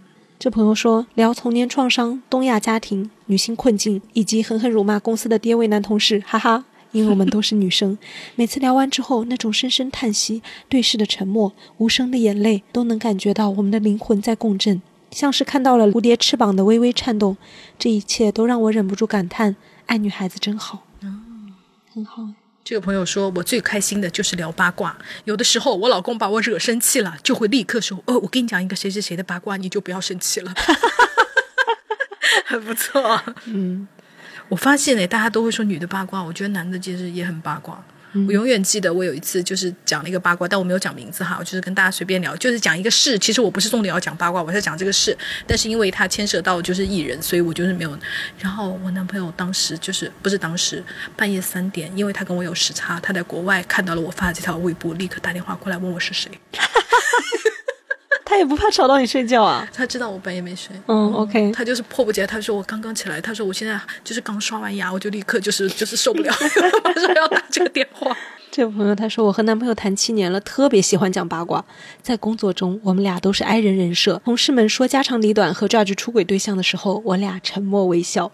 回家大聊特聊，表达观点。我们把不能对别人展示的阴暗一面只给对方看，这样铸成了一个小小同盟，也不再害怕对方看到自己的缺点而失望。我想，我们可能到了亲密关系的第三阶段了。不错。这位朋友说。会谈未来怎么办？因为我们是 less 同省不同市，他在他的城市有女儿有父母，我在我的城市有父母。他看不到未来。我想两个人经济独立后是可以在同一个城市的，我去也是可以的。但是他等不了，出轨了，觉得同城的相伴才是爱情。所以爱浓时讨论未来是美好向往，爱浅时就是各自安好。异地恋啊，真的很难。嗯。这位朋友他说，谈社会现状和政治、文学、艺术，在情侣关系之下，我们还想同盟军驱过儿游行和上街声援巴勒斯坦。他来自英国哈，嗯。虽然有些时候会关于某个话题表达不同意见，但真诚对话下，我们是在交换意见，而不是都在说服对方。比如有一次，他说他觉得说一个人胖只是在形容事实，我开玩笑说他又要被 cancel，cancel 就是大家理解就是抵制吧。然后很详细的告诉他我为什么不认同。嗯，我觉得能就是探讨的时候能够和而不同，就是是很不容易。我觉得我不知道就要跟朋友一样，看我们俩也经常争论嗯，但是意见不同很正常。嗯嗯。就是根子上要有一个，就是我们是相爱的的这个互信，而且以及我们的基本上的那个就是价值观对那个。但是我们比方说，有时候对于不同的电影啊，或者是不同的事情啊，或者是一个观点有不同的方向，我觉得这特别正常。因为有怎么可能有两个人什么都一致啊？这不可能吧？嗯，这朋友说骂男人，瑞平共同好友（括号男和朋友的男朋友），冷静的时候也会分析具体问题。还有一次特别崩溃的是，他不理解我为什么不想活。我觉得生活真的是一个巨大的循环往复，总是一个 task 接一个甜头，然后马上又回到任务中，好累。就算有盼头，也是一时的。我们分歧最大的就是他不明白为什么我会因为这样的原因不想活。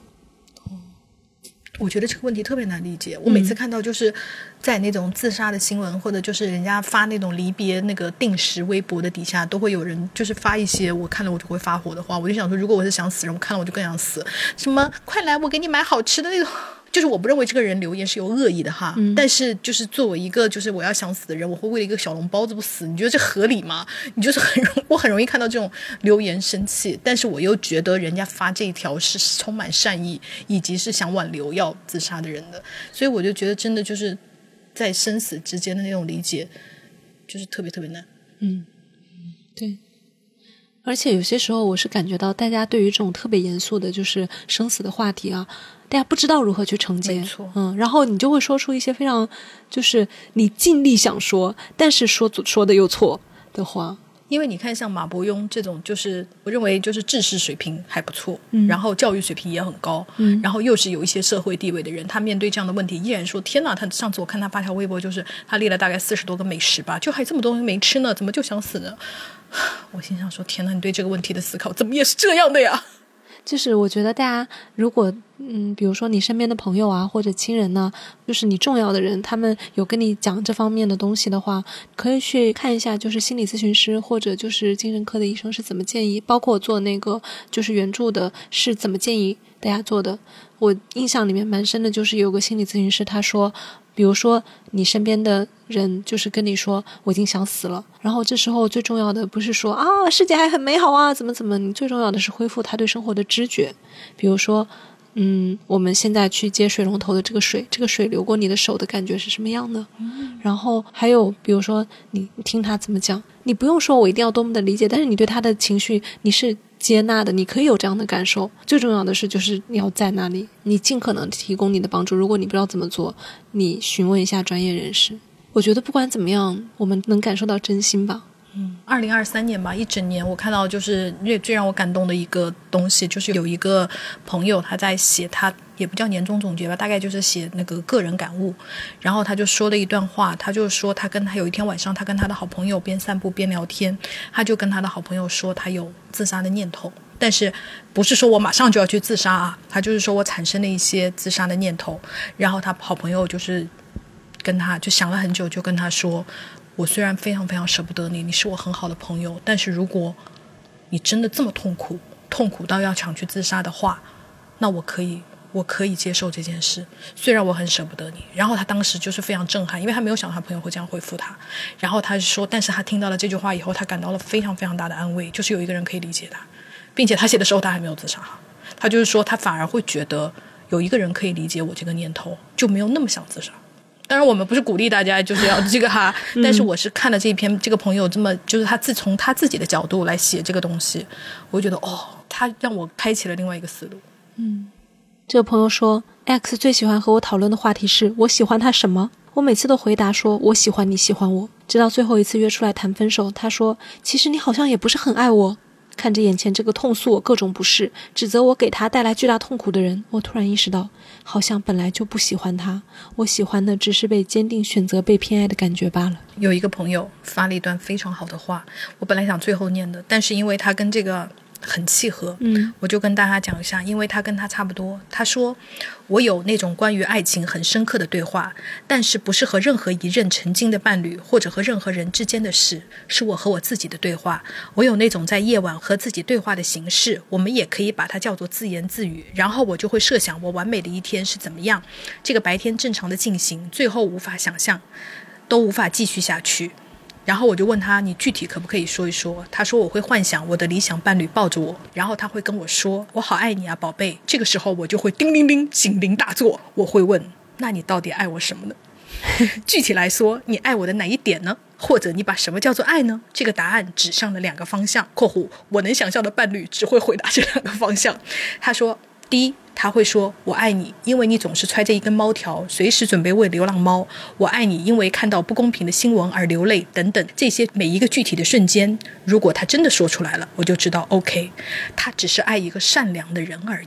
任何善良的女孩，他都会喜欢。他并不是爱我。”另一个回答方向是，他会说：“我不知道我爱你什么，爱是一种感觉。我如果能确切的说出我爱你什么，我觉得那就不是爱了。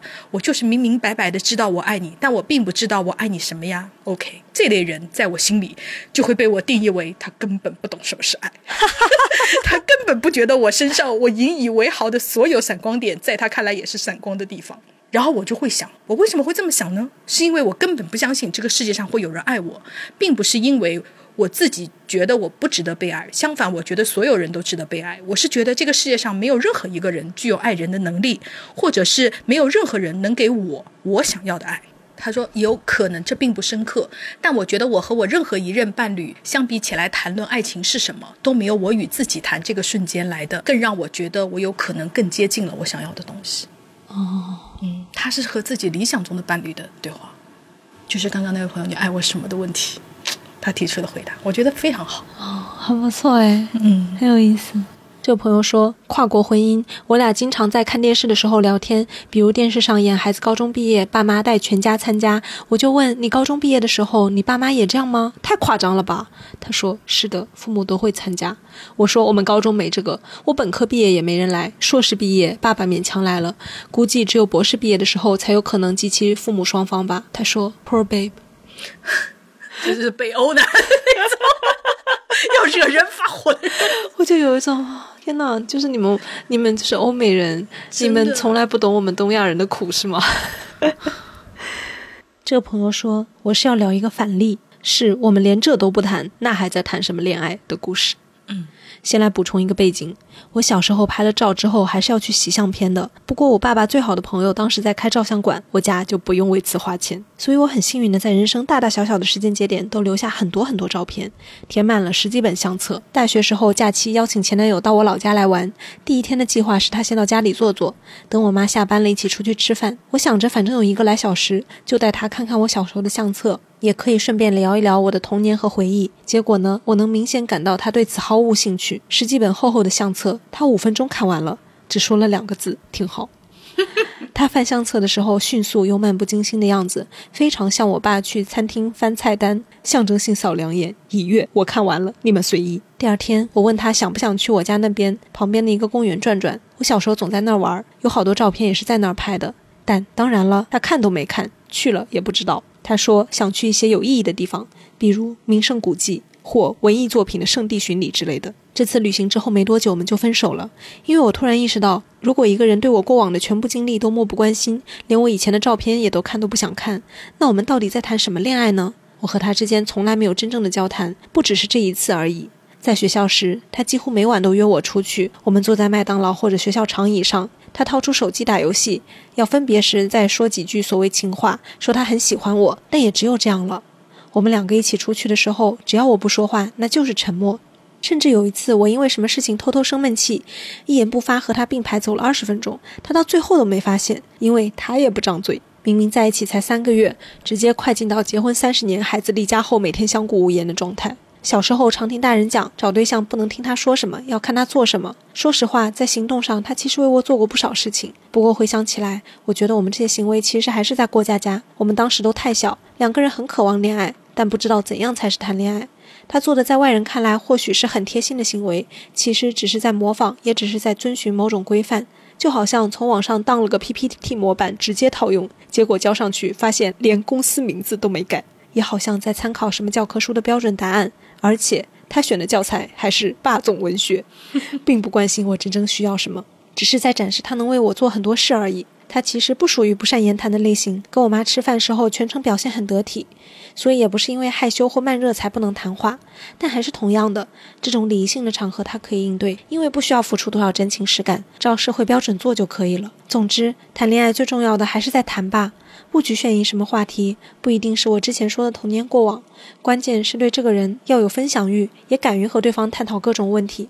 不然的话，就不是在和某个特定的人谈恋爱了，只是在机械的完成一种脑海里的谈恋爱行为。最后还要啰嗦一件小事：我老家是沈阳的，最近这些年东北文艺复兴，出现了几位比较知名的沈阳作家。我前男友看不上的那个公园，在郑执和双雪涛的书里都出现了。我每次读他们的作品。内心活动甚至不是看到熟悉地名出熟悉地名出现时的欣喜，而是哈哈大笑，内心对前男友隔空喊话：“不是要文学巡礼吗？后悔了吧你？”我不知道哎，你说爱不爱看对方小时候的照片，算不算是一个他爱不爱我的标准呢？我 I'm not sure，因为我们在电影里面确实看到，就是你知道。尤其是英美剧啊，然后带着男朋友回家，拿出那个家庭录像或者是那个相册啊，就是跟男朋友一起看，它确实是一个这样的一个经典情节。但是我就是在思考说，它算不算是一个标准呢？我觉得人跟人不一样吧，但是你完全没有兴趣，确实能说明一些问题。因为我之前我就是一个反例，就是我之前收到过我一个前任，他在。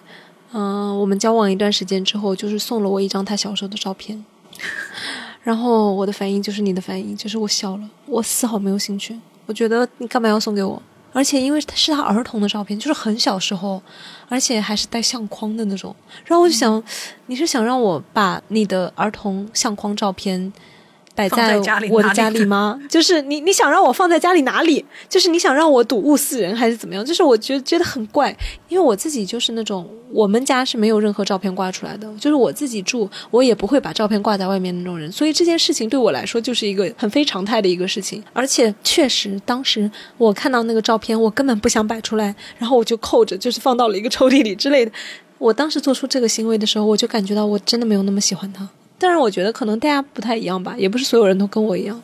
我也觉得就是不太一样，因为我原来就是高中时候跟我的好朋友一起追星，他是爱木村拓哉，他是爱到把木村拓哉的那个照片剪到放到自己钱包里的那种女的。你知道原来的钱包不是还有一个放照片的地方吗？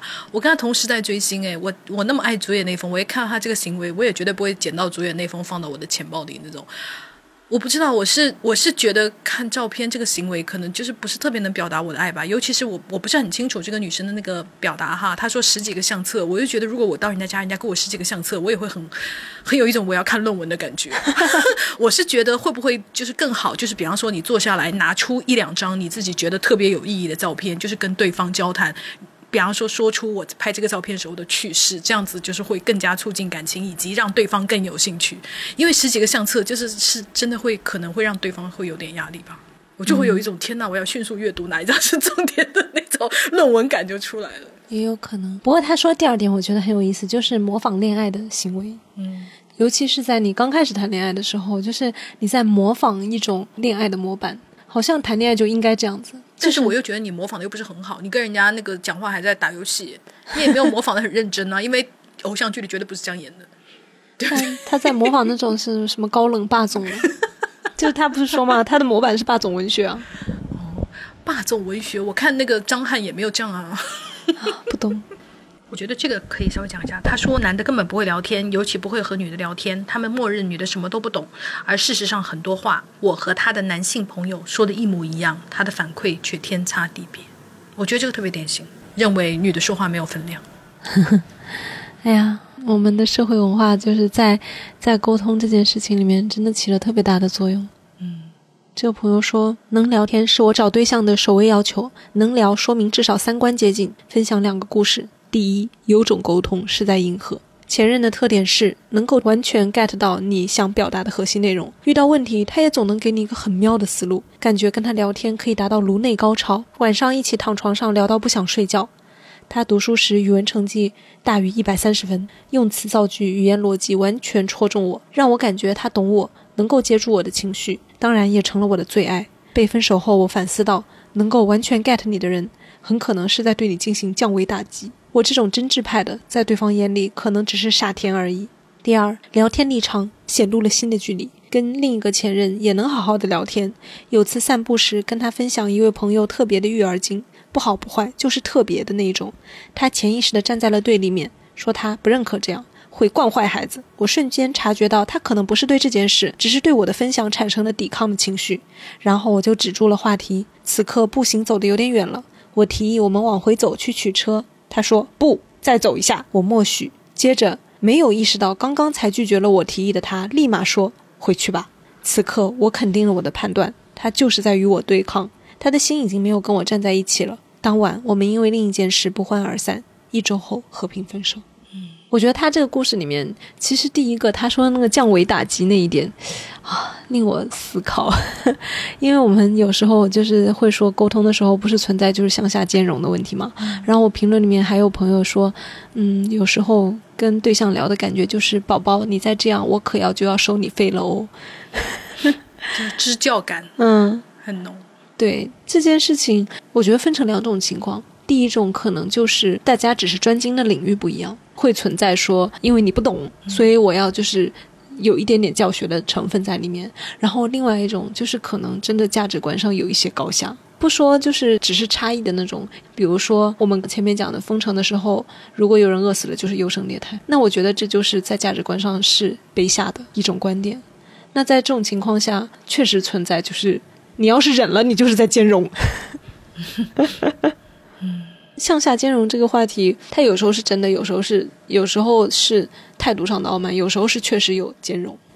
我不知道，我觉得容忍了这个都在我这里哈，我个人评判它都不是兼容的问题的，就是有一种做助纣为虐的感，因为这是一个纳粹的思想。嗯嗯，因为我觉得如果你只是就是程度轻一点哈，不到这个纳粹思想的那种，我觉得算兼容，但这种我觉得就是已经有点助纣为虐了。嗯。然后像我们就是投稿里面这个女生就是说啊，原来我跟他聊得这么好，聊得这么爽，只是因为他在配合我。哎，懂的，我就会觉得就是这样就会更让人痛苦。为什么？就是他都没有真心的对你说出他的意见了，这个是让我觉得就是比你好像要照顾我的情绪，或者是就是那种说出那个话会更让我痛苦。